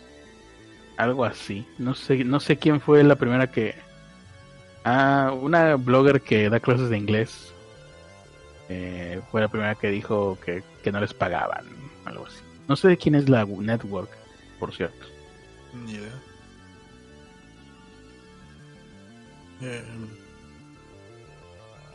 pues, bueno, yo vi, yo vi el tweet de este señor de Mau Nieto. ¿Quién? Vi un tweet de Mau Nieto del dice comediante. Pues es comediante. Ah, sí. Yo nomás lo he visto como fingiendo ser científico. En el hormiguero, sí. Ajá. Yo también es de un único lado donde lo ubico. Dicen que es estando, pero no lo he visto. Haciendo papel de marrón o de flippy en el hormiguero. Pero eh, el tipo pues, dice, ¿por qué los youtubers siempre los estafan? Y pues un chingo de gente salió ahí a sacar todas su, sus frustraciones. De, ¿Por qué son unos pendejos? ¿Por qué no saben leer? ¿Por qué la tienen de gatito? Mm, no, no, a eso no lo vi. Pero pues es... Bueno, lo- la primera generación que fueron estafados eran niños. Todos eran menores de edad cuando empezaron en YouTube, cuando les ofrecieron una network, cuando les ofrecieron que iban a ganar dinero.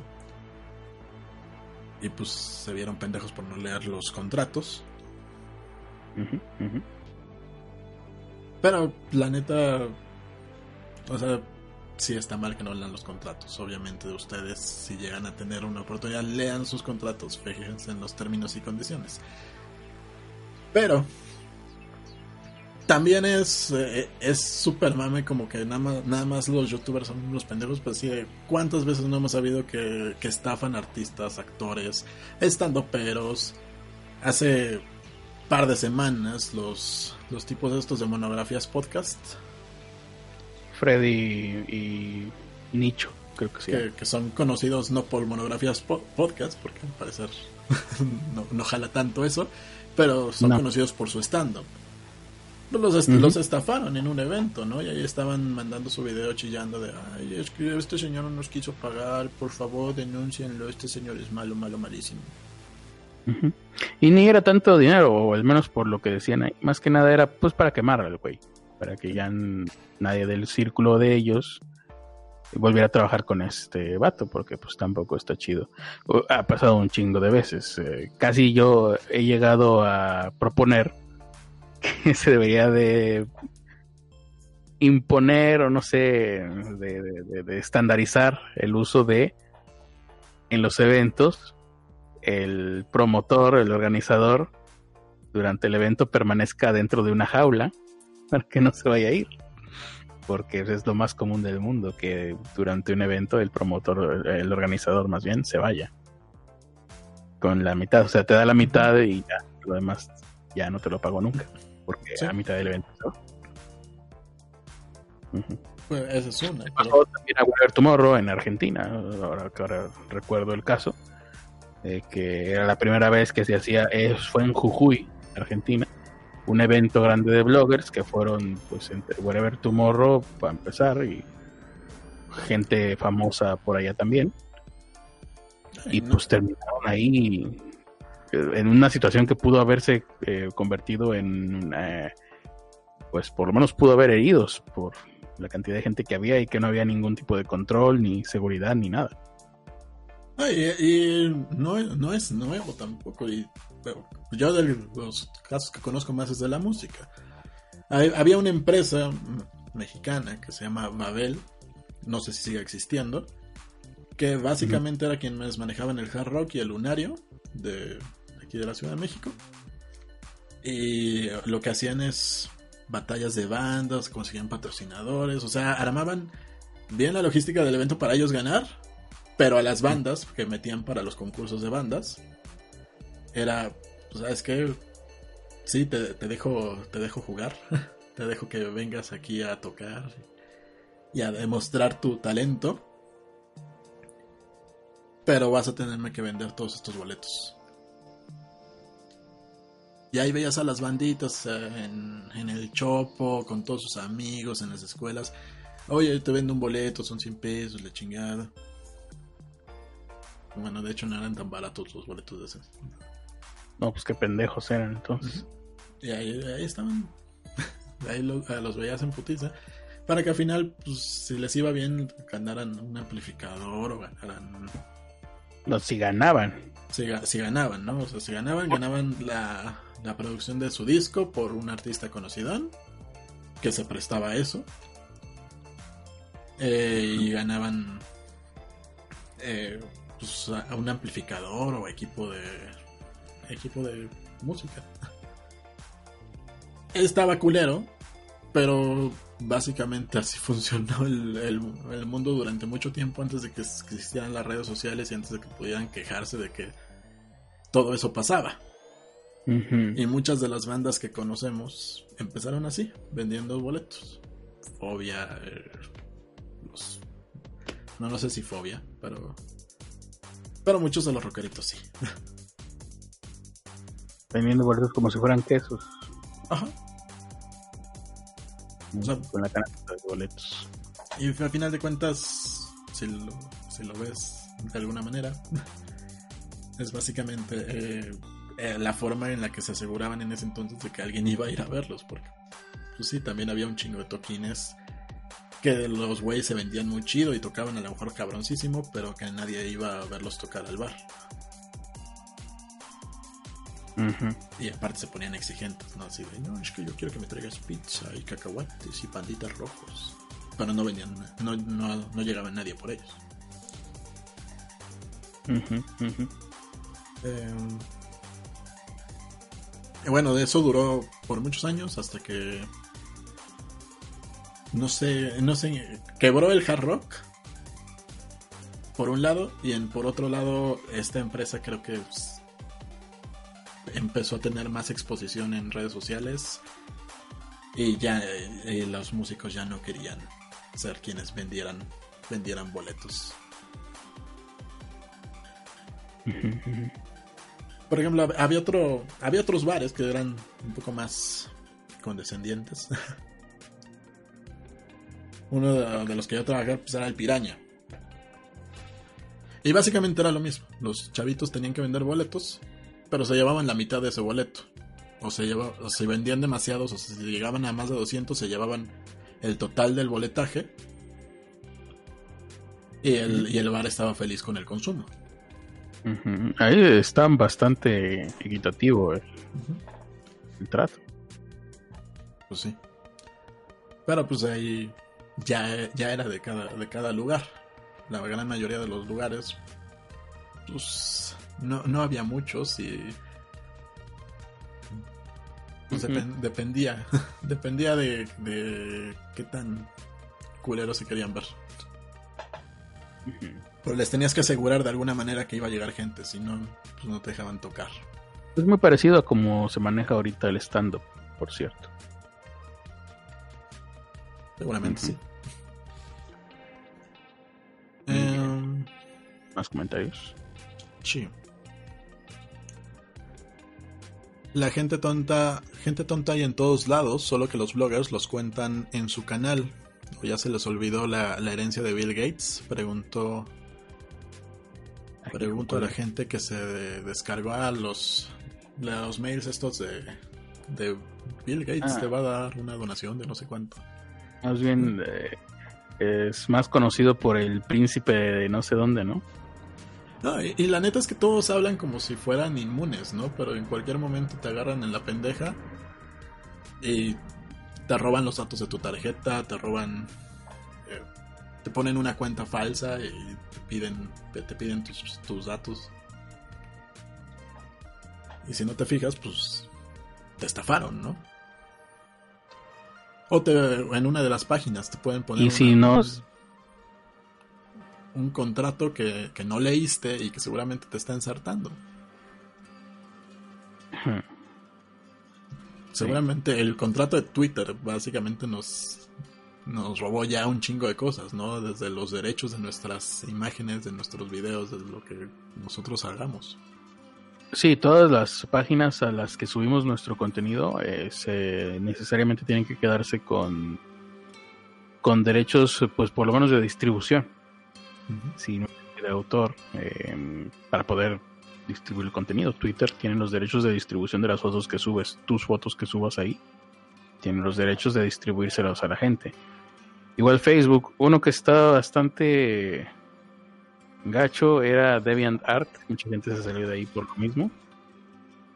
Porque pues ahí lo que subías era arte tuyo, entonces DeviantArt creo que, no recuerdo ya, eso fue hace muchos años, pero creo que pretendía quedarse con ciertos derechos. Entonces, no. Eh, había por ahí una leyenda urbana de que en ocasiones se habían encontrado fotografías que gente se había, subido a sus redes sociales como no recuerdo si fue Facebook en donde se suponía que había sucedido esto. Subían una foto y de repente la veían como imágenes de stock a la venta para países asiáticos. Entonces de repente alguien podía encontrar una foto de él mismo pero en una en algún producto de Japón o de China, cosas así. Pero no sé qué tanto era leyenda urbana que realmente podía pasar. No, digo, el, el caso de los de los batitos estos de Badaboom es como la exageración, pero sí conozco gente que te arma contratos así, de que tienes un contrato culerísimo y lo que están haciendo cuando te pasan el contrato, tú vas a empezar a ojearlo, te empiezan a hablar, te empiezan a decir, ah, no, y es que va a estar bien bueno lo que vamos a hacer aquí, como queriéndote distraer de que tú estás leyendo el contrato o, o directamente ejerciendo presión, ¿no? Es que esto lo tienes que firmar hoy porque si no, si no, no va a haber oportunidad de nuevo. No, pues los contratos no, se firman así, se los tienes que mandar a tu abogado. Más, tú tienes que, tú le dices, mándaselo a mi abogado para que lo lea. Pero, o sea, sí me ha tocado estar en, lugares que te aplican eso. Yo sé, pues mira, si no puedo leerlo, ahí te lo dejo.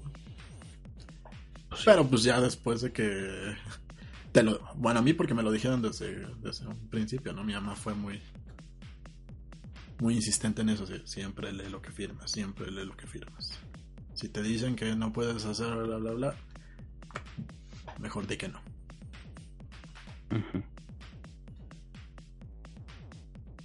Y supongo que a, ella, porque alguien más le dijo y porque sea alguien más que le dijo, pues le pasó. Chan, chan, chan. Por fin voy a saber lo que, lo que hacía Babel. Eso, ponía a las bandas a vender. se las vendía como que era una gran oportunidad de la gran mayoría de las bandas que estuvieron ahí. Pues, eh, desaparecieron. Incluso los que ganaban. A los pocos que, que les fue chido fue Molotov. Pero yo me imagino que cuando llegaron ahí ya eran Molotov, ¿no? No. ¿Todavía no? No, cuando llegaron ahí era cuando estaba todavía... Eh, estaban en la batalla de bandas de Coca-Cola. También los hicieron vender boletos, también les hicieron todo su desmadre. ¿Cuándo sería no, no ganaron ellos. Porque pues, no creo que Coca-Cola quisiera una banda que, que cantara persona que se ha ganado sus derechos a pulso durante una lucha de varias meses. De varias décadas. De varias décadas. Ah, ah, que, no, que no salte respetable. Exactamente. O, o la de chinga tu madre, cosas así. No creo que Coca-Cola quiera ver, que se quisiera ver involucrada en ese entonces con una banda que hiciera eso. Entonces ellos no ganaron el primer lugar, pero todo el mundo les coreó eh, pues su misma canción, ¿no? Sí sí, fue. De hecho, de esos fueron de los casos que, le pegaron a Babel también, porque era así como: es que no gana. No ganan los que, los que realmente quiere el público, ganan los que, los que le caen bien a, a los disque jueces. Ah, y luego hay son jueces, es por jueces. Es por jueces. Hay un problema. Había, había de las dos, había una que era elegidos por el público, se supone, hay un problema con ambas cuatro maneras. Si es por elegidos por el público, pues nunca va a ganar el mejor. Va a ganar, el, más que vendió más boletos. Vende más boletos. Debe vender más. No el que sea más virtuoso. A veces podrá coincidir. Generalmente, seguramente no. Y cuando hay jueces, hay un problema también. Que es, nunca gana el mejor. Gana el que menos le incomoda a todos los jueces que gane. Porque los jueces siempre, si se tienen que poner de acuerdo, claro, cuando hay deliberación. No sé cómo sea. Ahora los pinches estos eh, realities pusieron de moda esto de por votación de jueces. Y entonces cada juez se enseña su chingada letrerito de yo tantos puntos, yo tantos puntos. Como, eh, pero cuando hay deliberación, los jueces siempre, cada uno siempre trae a su favorito. Y lo que tienen que hacer para ponerse los jueces de acuerdo es ir cediendo. ¿no? Y lo que sucede al final es que no gana el mejor, sino que gana el que menos incomodó a todos que ganara. Para que haya un consenso. No, el, que, o el que a veces el que ya era ahijado de alguno de ellos, ¿no? Es así como, ah, ya, dame chance, esta vez por mí, la siguiente va uno tuyo. claro, es eso, o sea, que menos le incomode a los demás que ganen. Porque si a mí me incomoda que gane, aunque me digas, no, dame chance, no. Aquí no salimos hasta que estemos de acuerdo todos.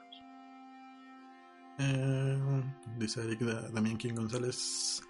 Quiero que sepan que nos reímos mucho escuchándolos, la pasamos muy bien, gracias. Ahora trataré de dormir, tengo que trabajar para comer. Y así. se rieron mucho, escuché que, estamos dando una catedral. una catedral, más una catedral. Estamos dando una catedral. Sobre salud. Ah, bueno, eso de la venta sí sabía. También hay, pues, por ahí creo que hay otros desmadres que tienen que ver más con que les pedían favores a las bandas de chicas y así. Aflojar. Sí. Aflojar los zapatos porque de nuevos calan bastante. Entonces tienes que caminar un ratito con ellos. Dice, espero, creo que estoy confundiendo el Babel de Feño con una productora de acá que hacía lo mismo, que pero ya desapareció.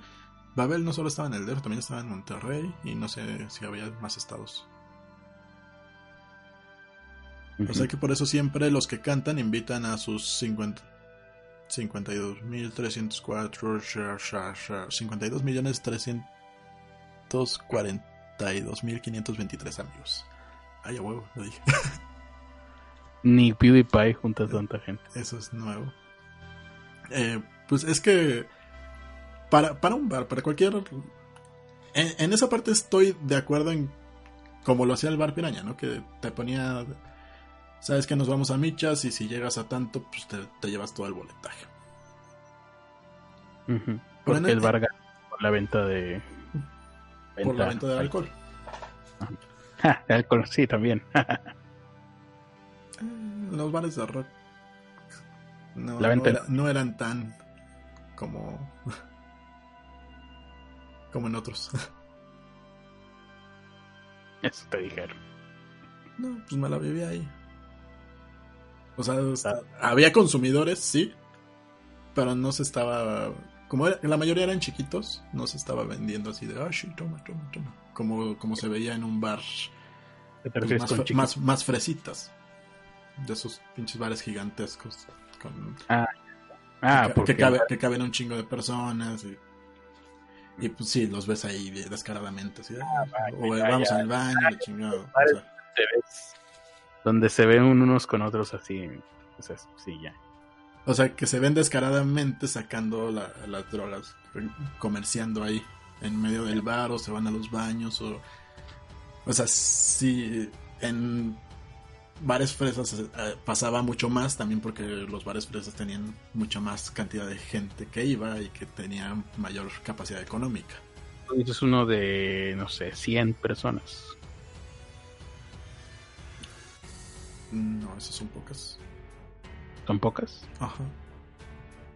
Eso es como cuántas le cabía. Una fresita caben, cuando menos. No, no, qué tú dices? Ah, como. Estabas, que dices que no podía porque estaba muy Máximo 300 personas.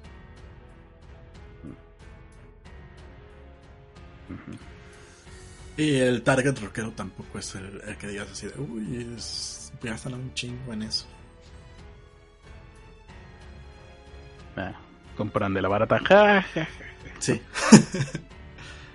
Compran de la de la esquina. Ya llevaban de su casa, ¿no? Sí. llevaban su hitter y ahí.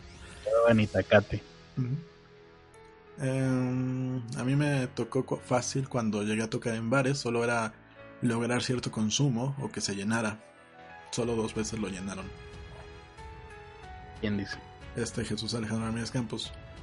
Bueno, a mí de alguna manera es, ese tipo de cosas me hacen sentido porque si tú eres un dueño de un bar y vas a darle chance a alguien de, tocar, o sea, quieres que él gane, pero quieres tú ganar principalmente. O sea, si tú no ganas, no, no vas a estar perdiendo el tiempo dándole chance a, a, a, un chavito nada más porque viste que le echaba ganas.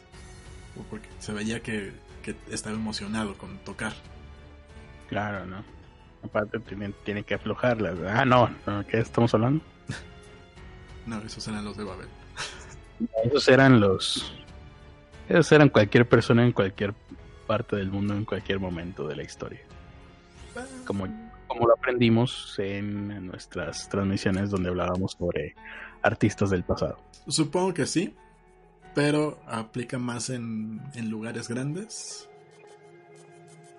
y, o en productoras en cosas que ya tienen como cierto renombre y que se basan de su cierto renombre para andar pidiendo cosas como si como si fuera la como si fuera la octava maravilla o en escritores de poesía. Que, bueno, esos lo hacían porque necesitaban comer. Hombre, ¿cuánto le daban? ¿30 francos al día o cuánto era? 5 francos al día. 5 francos al día, que en aquel entonces ha de haber sido dinero. Yo ya me estoy animando a empezar a escribir poesía. Dice Menten que, que se va a poner bueno el chisme con los malcriados en la tarde. ¿Por qué? Ah, hijo, ¿qué va a pasar? ¿Qué hicimos? Estoy muy desconectado. No, no con nosotros nada. Pero estoy muy desconectado ahí del. de ese mundo. Seguramente pasó algo, ¿no? Vi que. Ah, pues fue. Eh, Beto González me pasó un link de un güey que estaba hablando de algo, pero no tuve chance de verlo. Yo creo que se refiere a eso. Dice Jesús Alejandro Ramírez Campos. De hecho, la mejor época fue meses tocando en una cafetería los jueves. Dice Jesús Alejandro. Es que. supongo que aquí también, ¿no? Fue una temporada que estuve tocando en una cafetería. Eso. A partir de ahí ya todo fue cuesta abajo. Saludos a Jesús Alejandro. Ahorita de estar ahí ruleteando, ¿no? dice que van a entrevistar a un amigo de los P3. Eso está chido. Un amigo de los. Un ex amigo, será. Ex amigo de los P3. Ok. A ver si me logro poner al corriente en eso. Bueno, bueno en, Estados Unidos y supongo que aquí también hay una cosa que se llama los jigs, que es básicamente que los músicos van tocando en en ellos lo llaman los circuitos, pero son barecitos, cafés, eh, Chambitas, básicamente. Pero allá sí se les paga, o sea, por el día que van, reciben una lana y aparte reciben propinas. Acá, acá normalmente es como, pues mira, si, si llegas a tan, si, si me traes gente, pues te, te doy tanta lana o, o te vas con las propinas o cosas por el estilo. O me lavas el carro. me lavas el carro o me dejas tus instrumentos para hacerme gastar aquí. Mm. Y por eso fue que no aprendiste bien a tocar la guitarra, ¿verdad? Se quedaron con tu guitarra, chingada madre. No, no.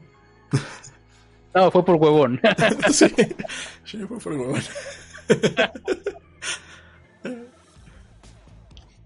para las dos veces que toqué con, con banda fueron eventos gratuitos.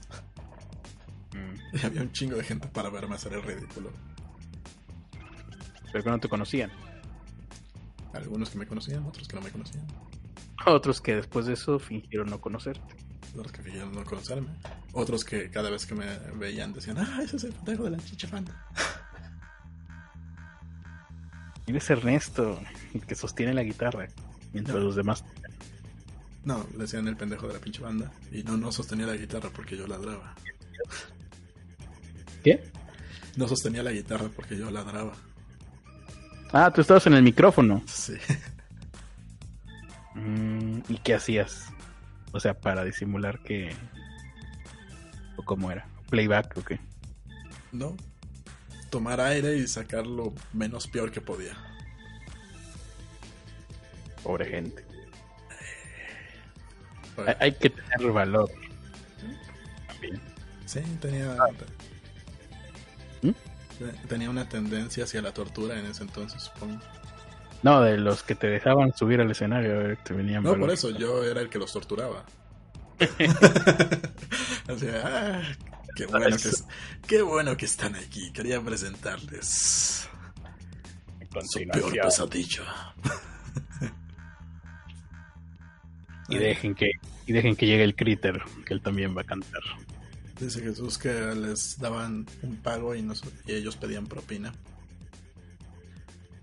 ¿Cómo? Así, te voy a pagar. No, no, no, a mí dame propina, chingada. No, o sea que les pagaba el cafecito y aparte les daban propina a la gente. ¿Qué es les pagaba el cafecito? ¿Es que les pagaba dinero a ellos o que les pagaban el cafecito literalmente? No, que les pagaban a ellos dinero por estar tocándose en el escenario. Sí, en el escenario. sí. Buen show. Fueron los precursores de Mujer Luna Bella entonces. La verdad es que ahorita ya no sé si todavía se puede hacer algo así. Conozco muy pocos bares de rock que sigan vivos. Y casi Y rock. siempre... Que sigan vivos. No, rockeros sí conozco varios, pero lo- los bares que, que conozco casi siempre los que tocan son los amigos del dueño o, o la banda del dueño. Ay, pensé que trovadores. eh. Menudo me recuerda. Y, y tocan casi siempre puros covers, ya no, ya no son banditas de, ay, traemos nuestro disco. No, es como, tocan covers o se van. Así, Ah, En este, en este lugar de rock solo queremos escuchar covers, no nos importa si ustedes tocan de verdad. algo que ya hayamos escuchado. Ajá. ¿Son ustedes o una rocola? Y la rocola va ganando popularidad. Sí. ¿Te imaginas si el stand-up fuera igual eh, que la música en ese aspecto? Porque es exactamente al revés. Si tú dices un chiste, aunque sea parecido a otro güey, ya estás. Se ve mal. Es el, el Imagínate. robachistes. Sí, imagínate que hubiera estando peros. Que se, es más, no que hubiera estando peros, que la gente les pidiera que solamente hicieran rutinas de otros güeyes y que no quisieran escuchar rutinas originales. la mayoría de los estando peros actuales lo, a lo que se dedicarían sería a repetir por rutinas de gente famosa, por ejemplo, las de Franco Escamilla, que son las que más gente conoce, o de güeyes gringos. Rutinas de Ricky Gervais, rutinas de. eh, ¿Cómo se llama? El que cancelaron y que ahora está ganando mucho dinero. Eh, Luis C.K. Rutinas de Luis C.K. Etcétera. Etcétera. No, no, en la música. Sería raro. Sería raro, sin embargo, en la música es lo normal. Pues es. Es que depende. O sea, en la, en la época que a mí me tocó, había lugares donde ibas a escuchar bandas nuevas. Creo que el- el de los pocos que quedan sería la Alicia. Pero ahorita pues ya no, ya no veo muchos lugares así donde la gente quiere ir a conocer algo nuevo. Quieren ir a escuchar algo. pues, lo que ya conocen. Y ya una que otra bandita entre sus covers dice, ah, y les vamos a poner una, una que nosotros hicimos, por favor no la odien. Se llama Por favor no nos odien. Por Mientras favor comen. no nos odien mientras ustedes están comiendo alitas. Estamos tocando nuestra canción original que se llama Por favor no nos odien. Es folk, ¿verdad? Sí. Ahí me imaginé la guitarra.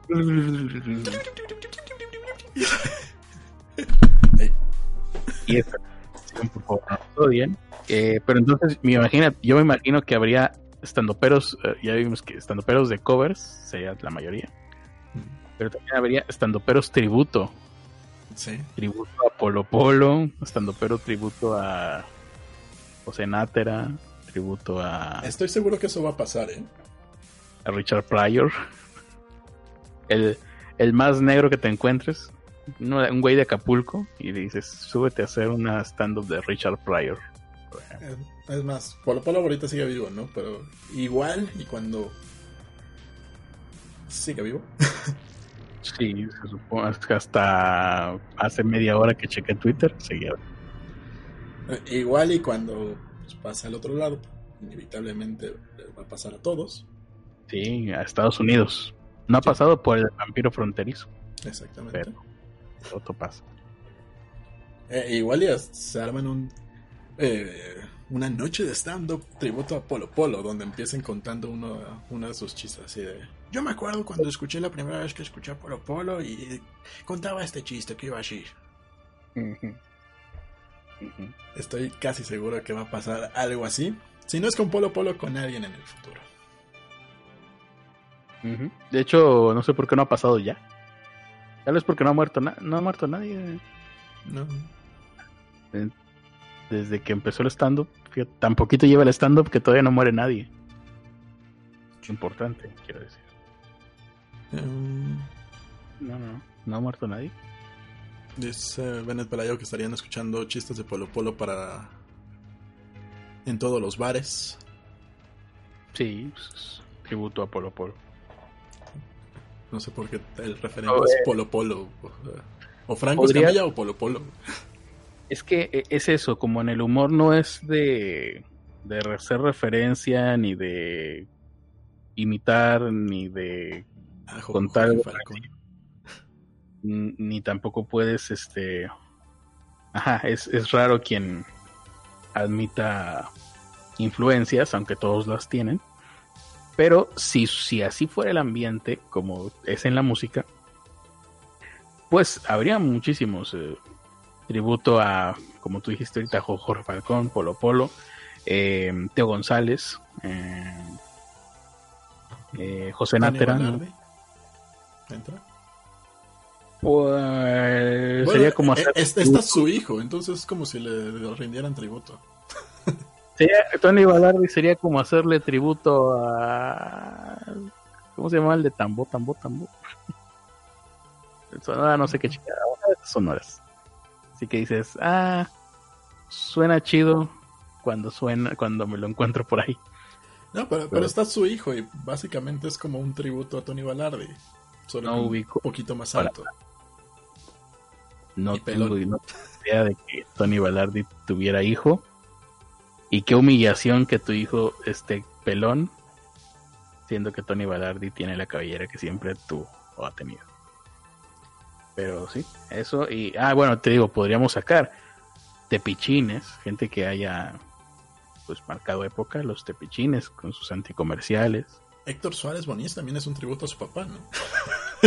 Pues tendría que haber un, alguien que le hiciera un tributo merecedor a Héctor Suárez. Sí. Papá, no solo, no solo su hijo. Eh, se lo podría hacer Jesús Guzmán, que lo imita mejor que su hijo. Sí. Eh, y que cuando lo imitas para decir, mi papá era un culero pero se vale, porque cuando tu papá era un culero, se vale. Eh, sí, no, es, es su, su, su rutina, ¿no? ¿Todavía no la cambia? No sé, tiene años que no, no sé del, de ese güey. Pero la última que yo sabía, básicamente era como: No quiero pagar psicólogo, así que voy a decirles todas las frustraciones que mi papá me dejó. Pues es que así son todos los, los rutinas de stand-up, es para eso. Sí, nomás que su papá sí es conocido. Y no, y su papá crees perfectamente que su papá era así. no, no le crees, sabes, porque lo sabemos que así era Creo que a, él fue el que le hicieron también un, un roast, ¿no? Fue el primer roast así grande en México. Y que le dijo así sigues, sigues viviendo de mí, tu pinche rutina es acerca de mí, pinche putito. Y aparte, y aparte tú estás pelón. Igual que yo. Y ya no tienes un huevo. Eso está cabrón. Y creo que fue ese, fue el primer stand-up, eh, digo, el primer roast de México. Y luego hicieron el de Whatever Tomorrow, ¿no? ¿Podría ser un tributo a Miguel Galván, dicen aquí? Mm. O podría no dedicarme a la música. O sea que ya lo hago. Con mucho éxito, ¿eh? Llevo, ¿qué? 30 años de teniendo éxito en no dedicarme a la música. Sí, señor. Más o menos los. Ernesto. tuve un breve lapsus que, que perdí el control. Lo Sí, siento. Pero regresaste al buen camino de, De no dedicarme a la música. no intentarlo. Dice Jesús Alejandro que allá en Aguascalientes en la actualidad solo hay una banda que toca rock and roll y sus rolas eh, con rolas propias. Los demás tocan fijo, puro cover y las mismas canciones. Oh, Critter desapareció. Demonios. Chan, chan, chan. Eh, el vato de desmadrugados que imita a todos. ¿Quién es ese? Ya regresó el Critter. Ya, ya valió, ya valió barriga. Tú desapareciste Sí. un momento. Seguimos al aire. Ah, ok. Sí, sí, sí. Eh, Ah, dicen ¿qué aquí que un vato de desmadrugados que imita a todos. ¿Qué es Desmadrugados? Me suena el nombre. No es el de. El, el tipo este que estuvo sin poder mover las piernas un ratote. Israel Haitovich. Ah, no sabía que había estado sin poder mover las piernas. Sí, sí, sí, sí. Es su programa. Ahí sale alguien que invita a todos. Ah, bueno, Eso dice. bien por él. Se hackeó a sí mismo de nuevo. Te hackeaste a ti mismo, Critter. Por eso Sí, me hackeé. No sé, qué, no sé qué pasó aquí. Seguramente es porque estoy haciendo una máscara de subred a través de un puerto SCSI. Y en la tarjeta lógica se le aflojó la chafaldrana. La cuchufleta de la chapaldrana. Ujú. Exactamente. Pues, Critter, ¿traes, ¿traes la nota de los aliens o ya nos vamos? Eh, la Marina de Estados Unidos ah, ha- recientemente ha caído nuevamente en controversia. Sabemos que hace algunos meses, creo que fue a mediados del año pasado, fue por ahí de mayo, que por fin el ejército de los Estados Unidos aceptó los fenómenos eh, aéreos no identificados. De manera oficial, se supo que el eh, ejército de los Estados Unidos desde hacía décadas tenía registros y llevaba seguimiento de eh, que los pilotos durante mucho tiempo han visto y seguido viendo objetos que finalmente no se les ha encontrado, objetos voladores en sus misiones que finalmente mm, sigue sin encontrárseles explicación. Las explicaciones podrían ir desde que son drones u- muy avanzados de gobiernos enemigos hasta que son eh, efectivamente naves extraterrestres. El punto es que no se sabe cuál de todas las posibilidades es. Bien. Eh, un poco de memoria. Dice, ah, aquí está. El pasado por- año un portavoz de la Marina confirmó que tres videos grabados por F-18 publicados en The New York Times mostraban los llamados fenómenos aéreos no identificados. Eh, el Times originalmente publicó dos de estos videos en un artículo en diciembre del 2017. El Pentágono había estado financiando un proyecto de investigación secreto de ovnis llamado Programa Avanzado de, de Identificación de Amenazas Aeroespaciales. Identificación de amenazas aeroespaciales. Em, una organización fundada por el ex cantante y guitarrista de Blink 182, Tom DeLonge, eh, fue quien desclasificó estos videos. ¿Cómo le hizo? No sé. Dijo, soy de Blink. Y dijeron, ah, tome señor, llévese los videos. Y ya los publicaron. Porque así funciona el mundo. Entonces, estos tres videos eh, aparecieron en un sitio web especializado antes que en el periódico este que te dije, ¿cómo se llama? El Times. Eh, antes salieron en un sitio web llamado The Black Bolt, la bóveda negra. Un sitio de internet, un website. ¿Hace cuánto tiempo que no escuchabas website? desde que existían los websites. Pues un website especializado en documentos. ¿Eh? De hecho, creo que fue hoy en la mañana. Hoy en la mañana, website, ¿quién lo dijo? un señor de 50 años. recordar. Website. O cuando había porno site, ¿te acuerdas? Eso sí, ya mm, nadie va a decir porno site. Eso quedó, quedó. Parasite. ¿Cómo? Cuando había Parasite. ¿Eso qué es? Parásitos.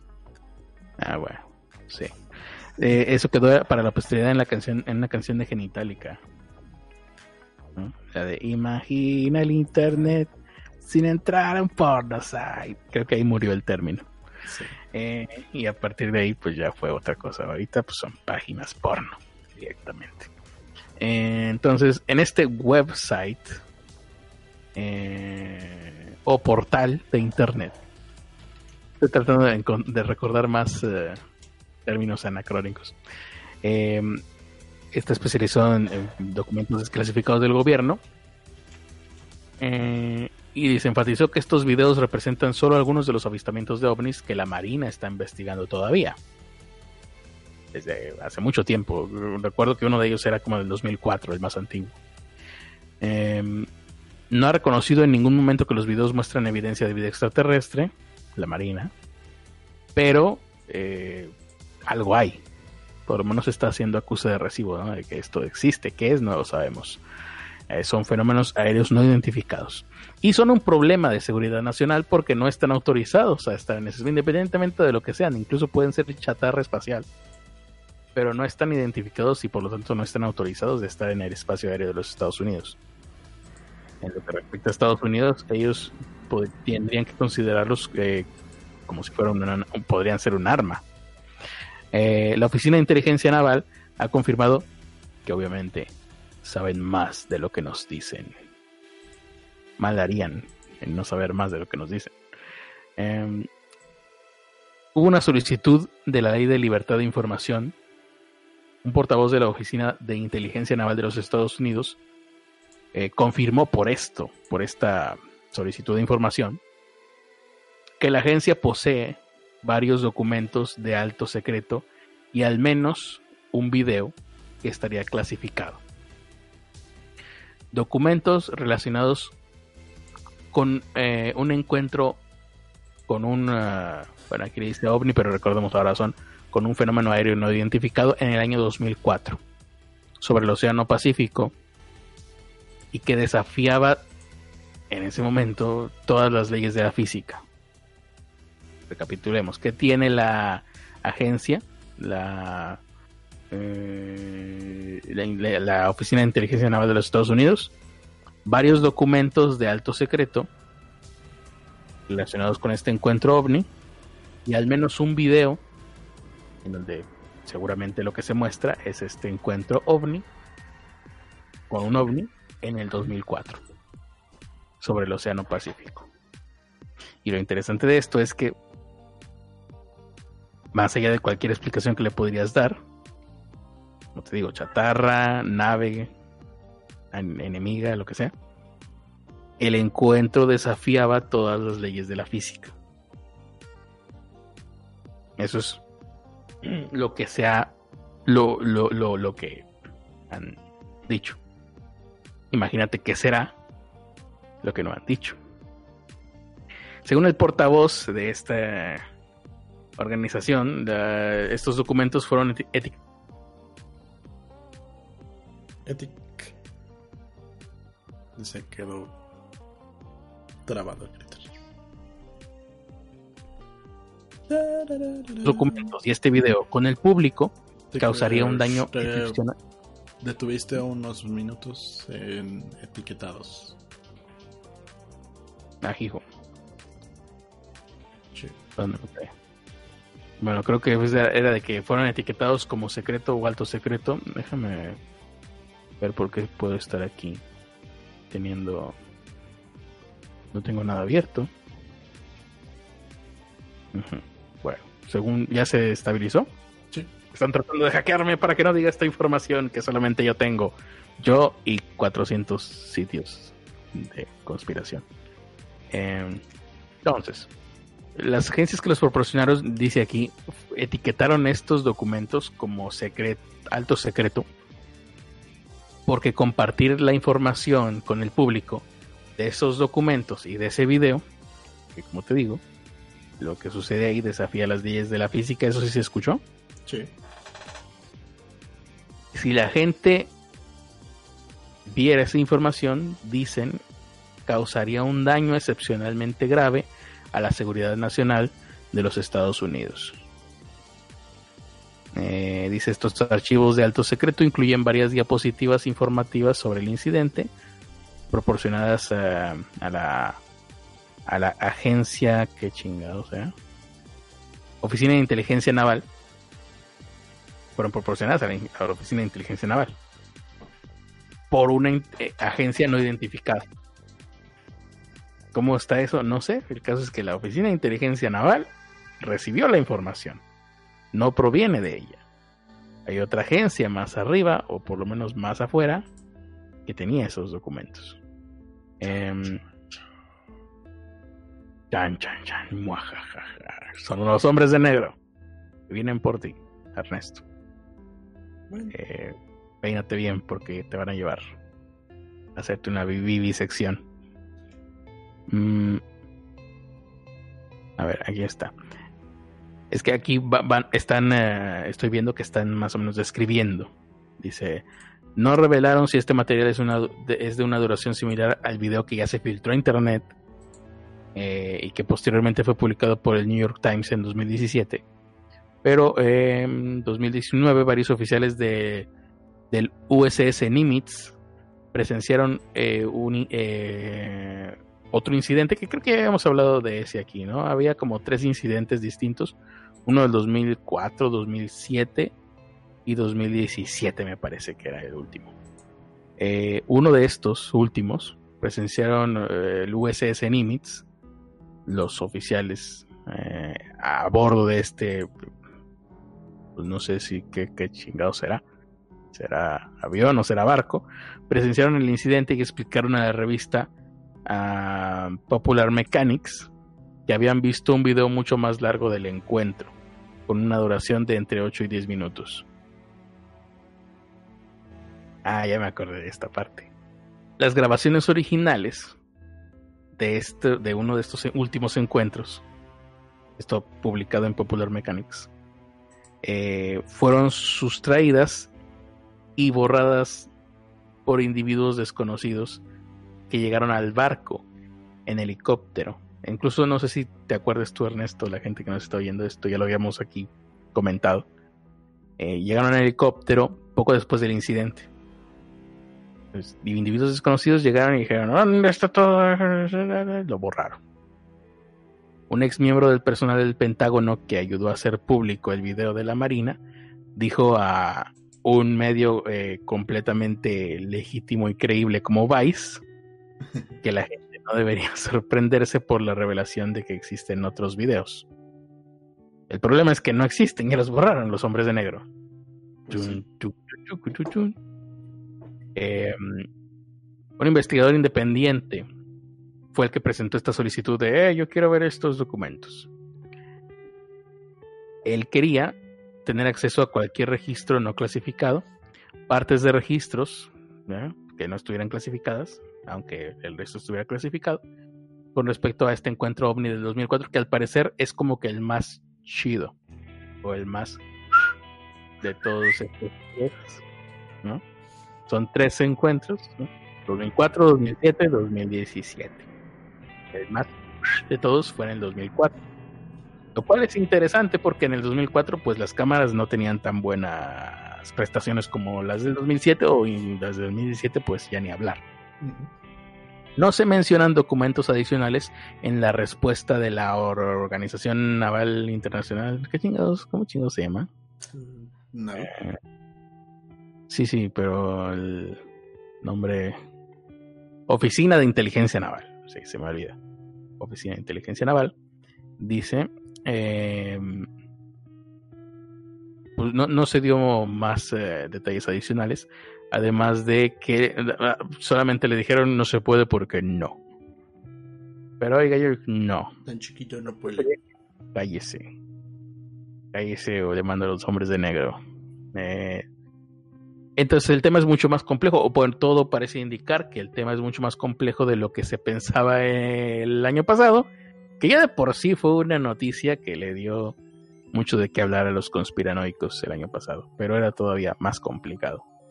Eh, muchos ponen en duda en que si desclasifica el nuevo, este nuevo video, bueno, este nuevo video que ahora se conoce, pero que es el más antiguo de todos, eh, dices si piensan o eh, dudan de que si de verdad sería un grave problema para la seguridad nacional de los Estados Unidos. Eh, como por qué, ¿no? ¿Qué considera ejército de los Estados Unidos que pueda poner en peligro que la gente vea un video de un ovni?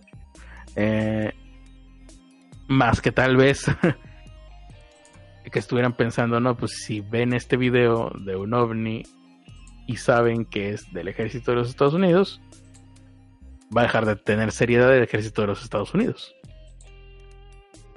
No sé. O porque a lo mejor estaban probando un prototipo de alguna nave de ellos mismos. Eh, ahí se me hace raro el pensar por la cantidad de años que han pasado. O sea, yo pensaría, no sé, porque no sé, esto, esto lo digo desde mi, desde mi eh, posición de fanático de películas de ciencia ficción, que es la única instrucción que tengo al respecto. Eh, pero yo pensaría, bueno, un prototipo del 2004 para esta fecha ya tendría que haber sido superado, o no sé. Pero a lo mejor no, a lo mejor no. Eh, también está la... O que sean extraterrestres y que estén diciendo, nosotros los creamos y todo lo que ustedes creen es mentira. No, la, opción de que vayan a decir, no, no, no, es que era un globo aerostático.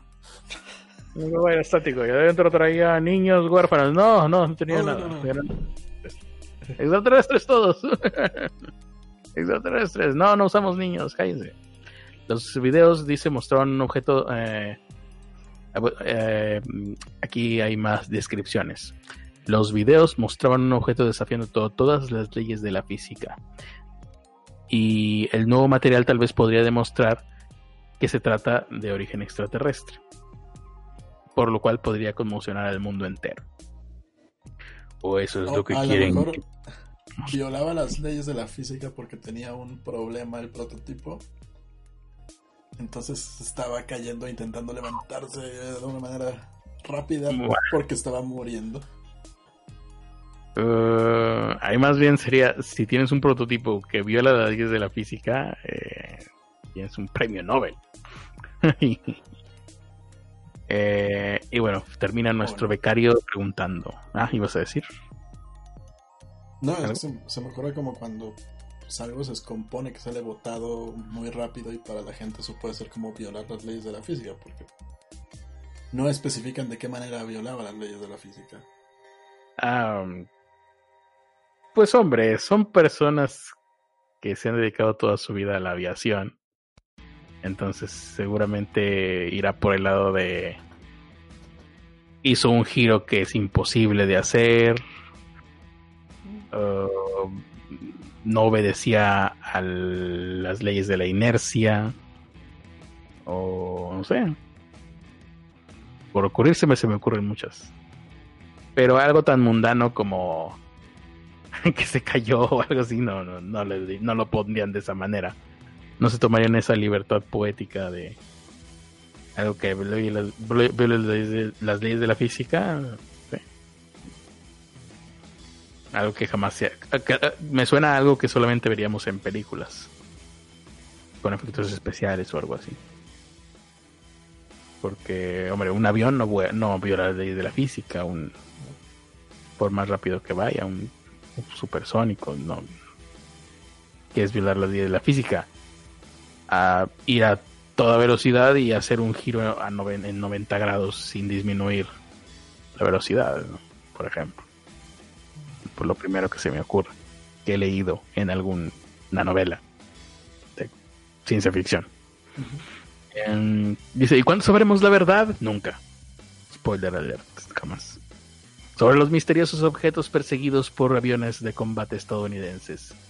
El video de alto secreto demostrará la existencia de vida extraterrestre en nuestro planeta. Seguramente sí, nunca lo vamos a ver. Más. Si lo ves, te matan. A lo mejor te lo enseñan y luego te matan. Fue lo último que viste. ¿Y ¿Para qué querías verlo? Para, nada. Para nada. ¿De qué te sirvió? De nada. ¿Para qué quieres saber eso? Oye, ¿no se podrá pedir así como... Jaja, saludos. Es, es mi última voluntad, estoy a punto de morir, ya me diagnosticaron que, que me Muerte. días. Tienes enfermedad muerte. Ajá. Eh, ¿Me dejan verlo antes de que muera?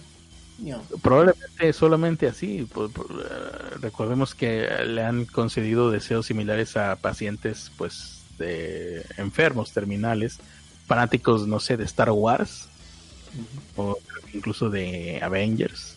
que no van a llegar al día del estreno, entonces las eh, las productoras hacen el esfuerzo y porque no debe ser fácil llevar una terminal ahí a, a que se eh, vaya me refiero a un aparato para que reproduzca una película.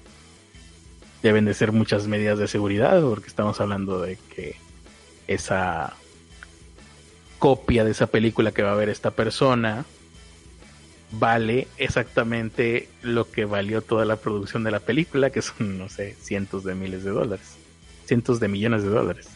Sí. Así que pues sí. Eh, Pero bueno, eh, esos son marcas que quieren quedar bien. El gobierno no sé si quiere quedar bien. no, el gobierno no. Habría, eh, tal vez, habría que ver, habría que intentarlo por, para empezar. Pedir no empobrece. Y a partir de ahí vemos cómo vamos actuando, ¿no? Las itera- inter- iteraciones que vamos.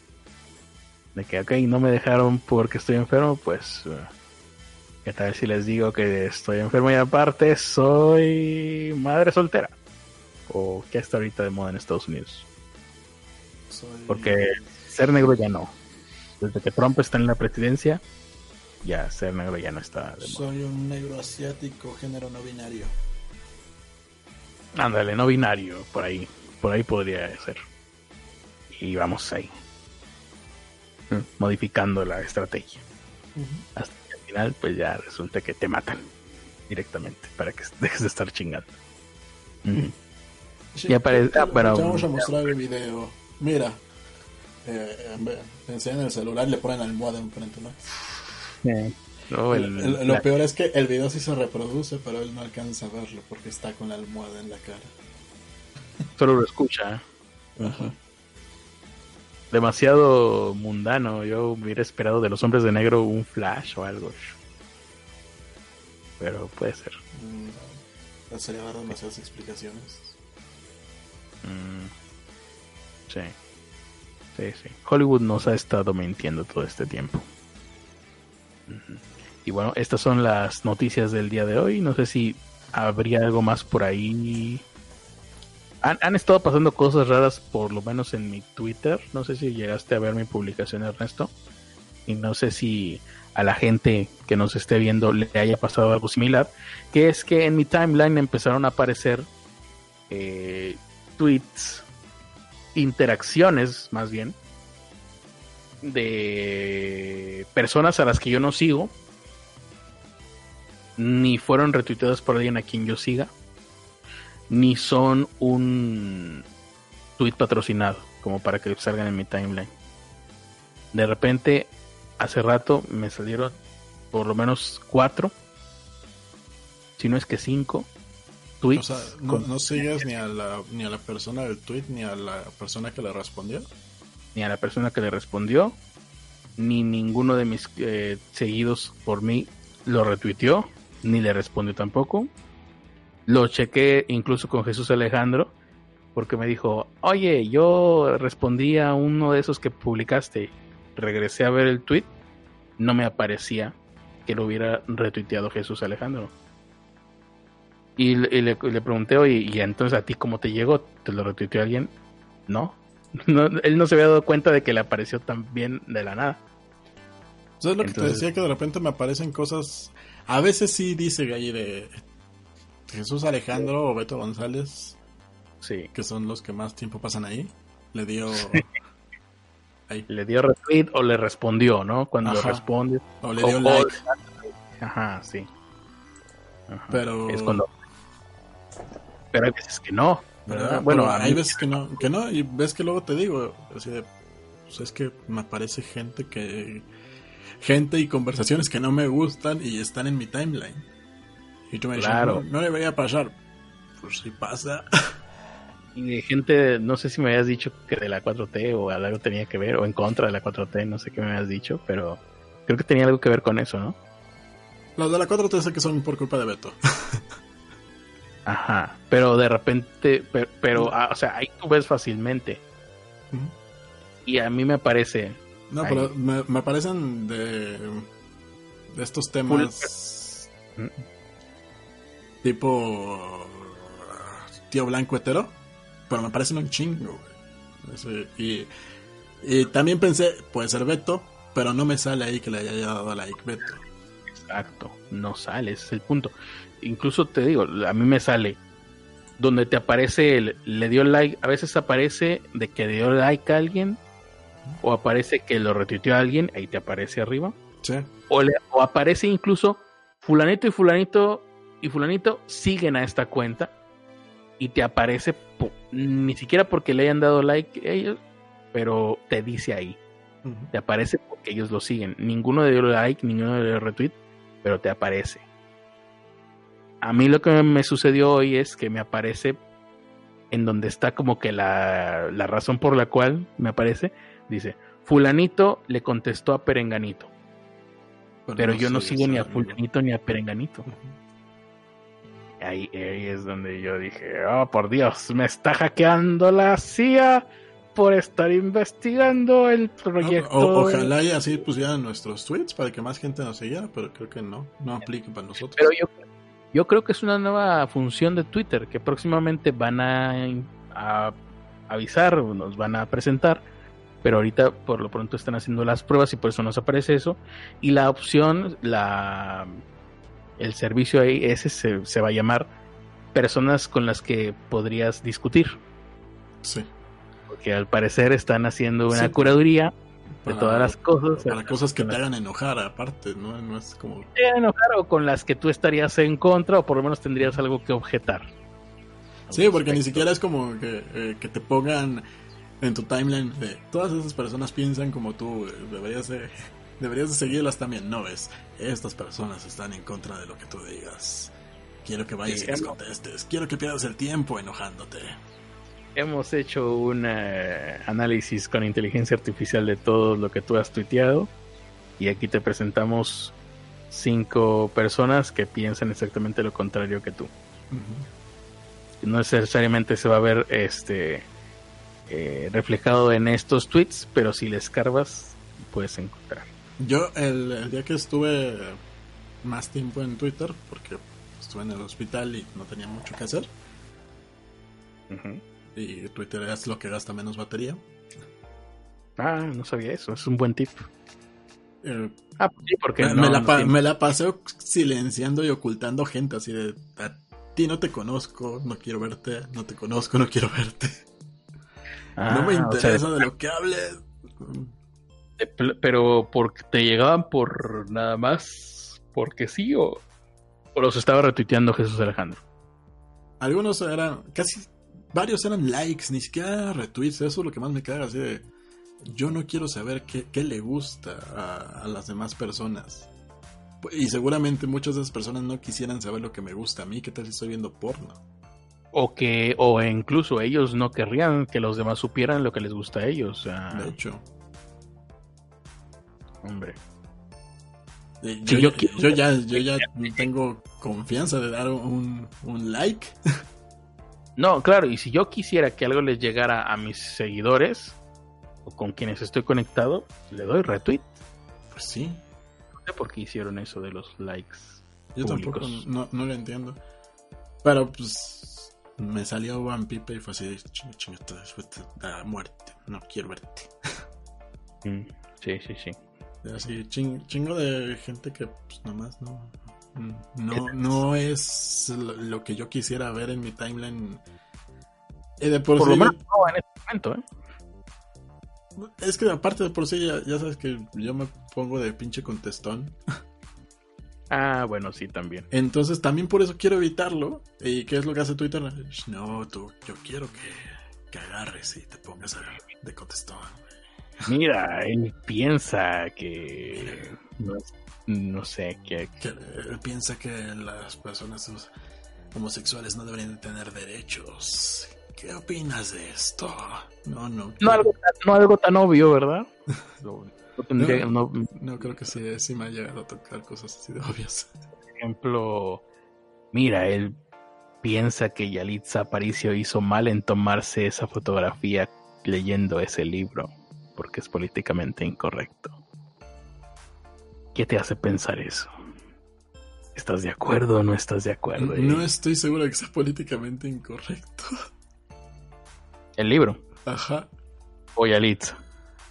Es un libro de Oprah, ¿no? Oprah se supone que está con la izquierda progresista y todos ellos, ¿no? Pues sí, pero quien escribió el libro es una mujer blanca europea. Y, eso no se lo podemos perdonar. Ser blanca y europea, yo no perdonaría eso jamás. pero, pero quienes estaban quejando eran personas blancas, white eh, muchos sí. También había personas mexicanas pero de esas personas mexicanas que nada más eh, escriben en puro inglés. Y entonces yo dije, a ver, me dio curiosidad porque dije, me interesa saber qué es lo que las personas mexicanas que solamente escriben en puro inglés eh, opinan que no se debe decir respecto a nosotros los mexicanos que hablamos en español siempre. Vamos a ver cómo está eso. Porque si alguien va a delimitar nuestros eh, nuestra moral, que mejor que sean los mexicanos que no hablan nuestro idioma. Exactamente. Me gusta, me gusta. También por eso fue así como. Pues la mayoría de los tweets que vi eran de gente defendiendo a Yalitza. Y, y de los mismos uh, influencers que viven en Estados Unidos, que son muy, muy blanquitos y que muy difícilmente les crees que son mexicanos, porque aparte es, como dices, hablan mayormente en inglés. No, para todo. Se estaban peleando ahí con la gente, o sea... Eh, no, no fue como que, ah, toda la gente se fue a atacar a Yalita. No, la gente fue a, decirle, güey, estás bien idiota. y, los monitos ahí diciendo, ay, ¿por qué le atacan a mi Yalita? O sea, mm. tampoco traes tu argumentos. Tú, tú el güey que está aventando toda, toda la piedra, tampoco traes argumentos. Y, ni siquiera fue como que lo recomendara así de, por, véanlo, léanlo todos. No, el, el tweet específicamente de Yalitza decía, gracias a Oprah por regalarme este libro. Tengo algo para, leer, para empezar el año leyendo. Voy a empezar a leer, claro. Porque porfa, compren. Eh, y salieron nombres endorsement. Es así de. no está promoviéndolo. A lo mucho está promoviendo el club de, libro, de lectura de Oprah, que yo no sabía que existía tal cosa y ahora lo sé. De hecho. Pues me interese. Es como, ¿en serio vas a decirle a alguien que no lea? Ajá. Sí, y que no lea o que no publique o está mal que lo que leas eso, ¿no? no, pues que lo hemos dicho muchas veces. Tú tienes que leer y formarte tu criterio a partir de lo que estás leyendo. Que sí, muchas veces si es lo primero que lees, tu criterio va a terminar siendo muy, muy idiota. Sí. Por eso hay que leer de todo. Pero tienes que leer más. Y de todas las variantes. Nunca confíes en una persona de, de que ha leído solamente un libro. O que basa todo su en un solo autor. En un solo libro. y, eh, y hay un problema para toda esa gente que quiere prohibir libros o prohibir que gente hable de libros o peor, que siquiera llegue a leerlos. Eh, hay personas que ya nos intentaron prohibir durante mucho tiempo tal o cual lectura porque estudiamos en escuelas religiosas. Y si esa religión no pudo hacerlo, prohibirnos que finalmente accediéramos a ciertos contenidos o a ciertas ideas, esta nueva religión te aseguro que tampoco va a poder. Sí. Pero bueno. Dicen aquí... Uh, como que Hollywood nos miente. A ver, espérame. ¿Mm? Chan, chan, chan. Ah, están diciendo que te hackeó la NASA para que no reveles la verdad. Ah, como lo malo es que ya la revelé. La fui a revelar y ya me la entregaron. Con, junto con los rollos y las fotografías impresas. ¿Cómo que Hollywood nos miente? ¿Qué nos supone que nos están preparando? Eh, Sí, yo no entiendo cómo es que llegamos a la conclusión de que Hollywood, el lugar con más crímenes, ego, pecados, promiscuidad, libertinaje, drogas, sexo y rock and roll, iba a, dirigir la moral del resto de la humanidad. No me parece el mejor candidato. De hecho. Debe haber mejores. No porque todo lo que dije anteriormente sea malo per se, sino porque en Hollywood y en esos sitios se hace con abundancia. Dice Jesús Ramírez que sí lo checaron, pero que a él no le apareció nada. Lo del Twitter, supongo. Sí, eh, sí. a él también le apareció para nada, o sea, por la nada. O sea, él lo retuiteó, pero a él le llegó por nada y yo en mi timeline también me, llegó por nada, no me llegó porque él lo haya retuiteado. Y había gente comentando en por lo menos uno de esos tweets, lo mismo de por qué coñetas me salió a mí eso. Yo no sigo a nadie. Creo que es algo que está sucediéndole. Y, habría que ver si. Dice que parece que son como sugerencias random y que a él solo lo siguen eh, si, que si lo seguimos a José Manuel Ocaña, vamos a ver monas chinas, así que son inconfundibles. Eh, ¿Será la opción de contenido relevante que te puede interesar eh, como en el celular? ¿No lo menciona así? No. Lo cagado es que me salió a mí y yo no pensaba al contrario. Entonces ya podemos cancelar también a Judith Butler también. ¿Quién es Judith Butler? A ver, a ver. Te perdí un poquito. Que entonces ya podemos cancelar a Judith Butler. Aquí dijo quién es Judith Butler. No sé. Pues a ver. Nosotros no podemos cancelar a alguien que no conocemos. Es una filósofa postestructuralista estadounidense de origen judío que realizó aportes en el campo del, feminismo. Ya, ya me acordé quién es. Y dijo que los hombres deberían ser feministas. Sí, hay que cancelarla porque los hombres no podemos ser feministas. Según la retórica actual. Según las feministas. Mm. Que se burlan de los hombres deconstruidos. Sí. Entonces, si no quieren, no, que no, quieren se burlen. desconstruido, no quieren no, no saben, no, no, quieren nada. No, no, no quiero incomodar a las feministas, entonces no me voy a deconstruir ni voy a opinar sobre ningún aspecto de este de ese movimiento. Eh, no olviden que era maestra antes de, de película. Esta Yalitza era maestra. Sí. Eh, y era menos eh, eh, antes se vestía menos indígena de lo que ahora se viste, curiosamente. De hecho, yo creo que más bien. no sé, es que la mayoría de los que la, atacaron seguramente son los güeyes que, que, estaban mami, mami de. No, no hay.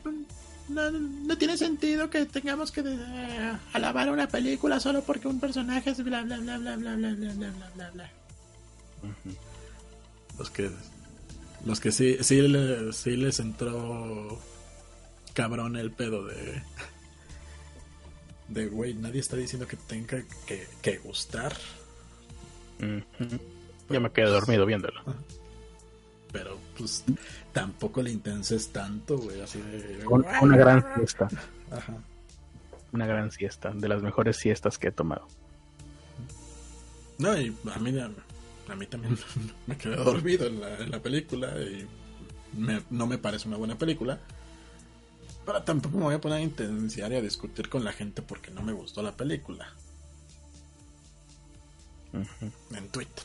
No da para eso. No. No da ni para discutirla en familia. Pero yo creo, pero mucha gente sí lo hizo, mucha gente sí estaba ahí en el mame así entonces pero me tiene que gustar, ya, güey, Sí, güey, ya, si no te gustó, no te gustó, ya, vete a la verga, ya. Pasa a la siguiente página. Yo creo que son es- esos mismos güeyes los que están ahorita así. Sí, endorsement. No sé ni qué significa, pero endorsement. Mm, Pues sí. Por lo pronto habrá que leer. Bueno, yo voy a leer o trataré de leer ese libro. No Yo sé lo voy a si. buscar. Yo no sé si terminaré dándole dinero a la autora de ese libro o si lo podré encontrar por ahí de maneras menos legales. Pero pues hay que ver, hay que ver qué es lo que... Porque mucha gente dijo, bueno, algunas personas que al parecer se dedican a escribir en inglés, siendo mexicanos. eh, ha- había un artículo que se llama... eh, iniciaba con pendeja y luego el resto del título en inglés, que no me acuerdo cuál era el resto del título, se, refería a la autora. Ujú. Pendeja, no sé qué. Un- es un- una llamada de atención, algo en contra de ella. Y, y esta persona que escribe, que al parecer es mexicana, pero escribe solamente en inglés, eh, decía que básicamente era un libro de texto, bueno, era un ejemplo de libro de texto de lo que no debes hacer a la hora de escribir sobre migrantes. Pues entonces yo estoy muy interesado en saber qué es lo que no debo de hacer a la hora de... No la vaya yo a regar, ¿no? A la hora de escribir sobre migrantes. Sí. Bueno, supongo que eso le, da- le- le servía de publicidad. Ujú. O sea, de que hay que leerlo, hay que leerlo. Y bueno, si de ahí me paso a más libros en el club de lectura de Oprah, pues bueno, Ahora debo Dice servir. Mint en coma que la que dijo es la de la teoría queer, que algunos llaman ideología de género, pero pues es blanca. No, no, lo- no decía lo de los white no es porque fueran blancos, sino porque eran pretenciosos.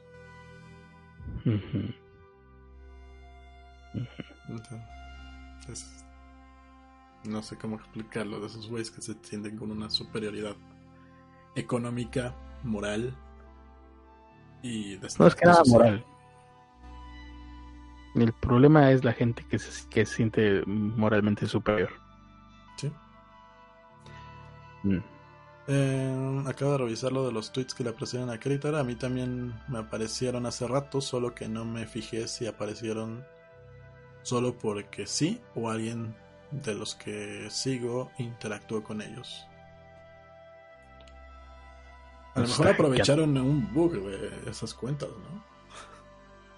Pero tampoco se veían como tweets mm, dando, vaya, ofreciendo algo, haciendo publicidad de algo. Casi te diría, parecían bugs, parecían errores ahí que me salió por error. Entonces es el The Room de los textos sobre migrantes. No lo sé. No lo sabemos, habrá que ver. Es que también es eso, o sea, es como si yo me pusiera a opinar de el libro de Stephen Hawking basándome en las reseñas que otros escribieron sobre eso. Sí, no. No tendría sentido. No, las reseñas son solamente pues para que le lleguen al público correcto. Y en este caso, las reseñas en contra de él han hecho que llegue a mí la intención de leerlo. Sí. Funciona. el sistema está funcionando. Eh, ¿Cómo le debo sentir por todos los textos que leí sobre la Segunda Guerra Mundial? ¿Cómo se debe sentir por todos los textos que leyó sobre la Segunda Guerra Mundial? ¿Me? ¿Por quién? Nada. ¿Cómo se debe sentir? Satisfecho de haberse informado. Pues sí. Aparte, diferentes autores lo tocan de diferentes maneras. Es una pantalla de humo hecha por el PRIAN, dice Ernesto González 5. ¿Qué? De Claro. todo. todo. Todo lo que hemos hablado. Es decir, todo es culpa del PRIAN también. O de Moreno, o de... Chale. Del pez. Pues bueno. Bueno, eh, son todos los comentarios. Ahora sí es momento de despedirnos. Dando mención a las personas gracias a las cuales esto es posiblemente un fracaso. Sí. Gracias por apoyar este fracaso. Sí, gracias. Te los agradecemos. La intención es lo que cuenta, ni modo. Ya, lo importante es que tenemos salud. No mucha tampoco. A mí a veces me duele el, el costado, acá, ay, como dolor de aire. Ay, quién sabe qué será. Primero tenemos a Casears, ahí lo pueden ver, con su marquito dorado, a Por Hunter, a Gavisita, a Jesús Ramírez, a Carla Jimena, a Eric Damián King González y a Patricio Rey, con la mejor foto de Patricio Rey. Sí. ¿No quieren saber cómo es la peor? Oh. Yo llevo desde cuan- desde cuando empezamos con esta modalidad donde no te veo. Entonces, Pues desde ese momento llevo sin ver nada de nadie, de nada de lo que hacemos. ya tenemos mucho. Sí. Eh, la Sociedad Secreta de Pobre Podcast, los miembros Show Walkers, los apoyadores pequeñitos. Viviana Ramírez, Ricardo Reyes, Hetz Antonio, Irlando Ochoa, Akeli Chan, Bennett Pelayo, Fernanda Chiapa, Leonatan González, Rau Rau y DC Fulano. Prau, prau. Rau Rau. Ah, casi, casi. Así. Y pues ya.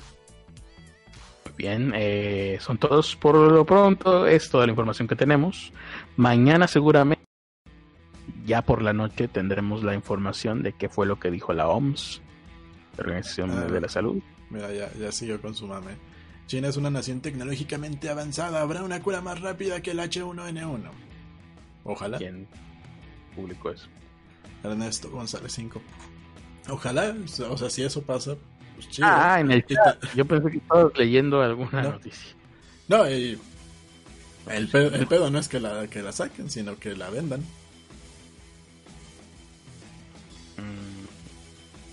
Chan, chan. Porque Bueno, el, primero que la saque es quien va a sacar el paro.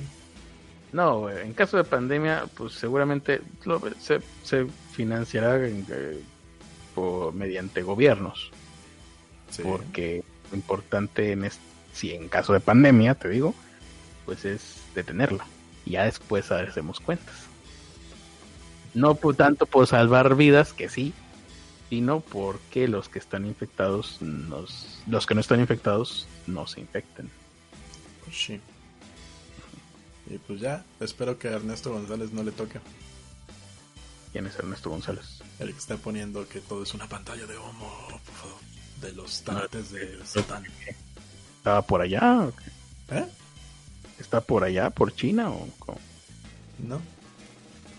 No le toque qué. No, no, entonces no entendí ni madre de lo que Ah, dijiste. que no, que no le toque el virus a él. Ah, bueno. No, pues sí, que no nos toque ninguno de los que estamos aquí.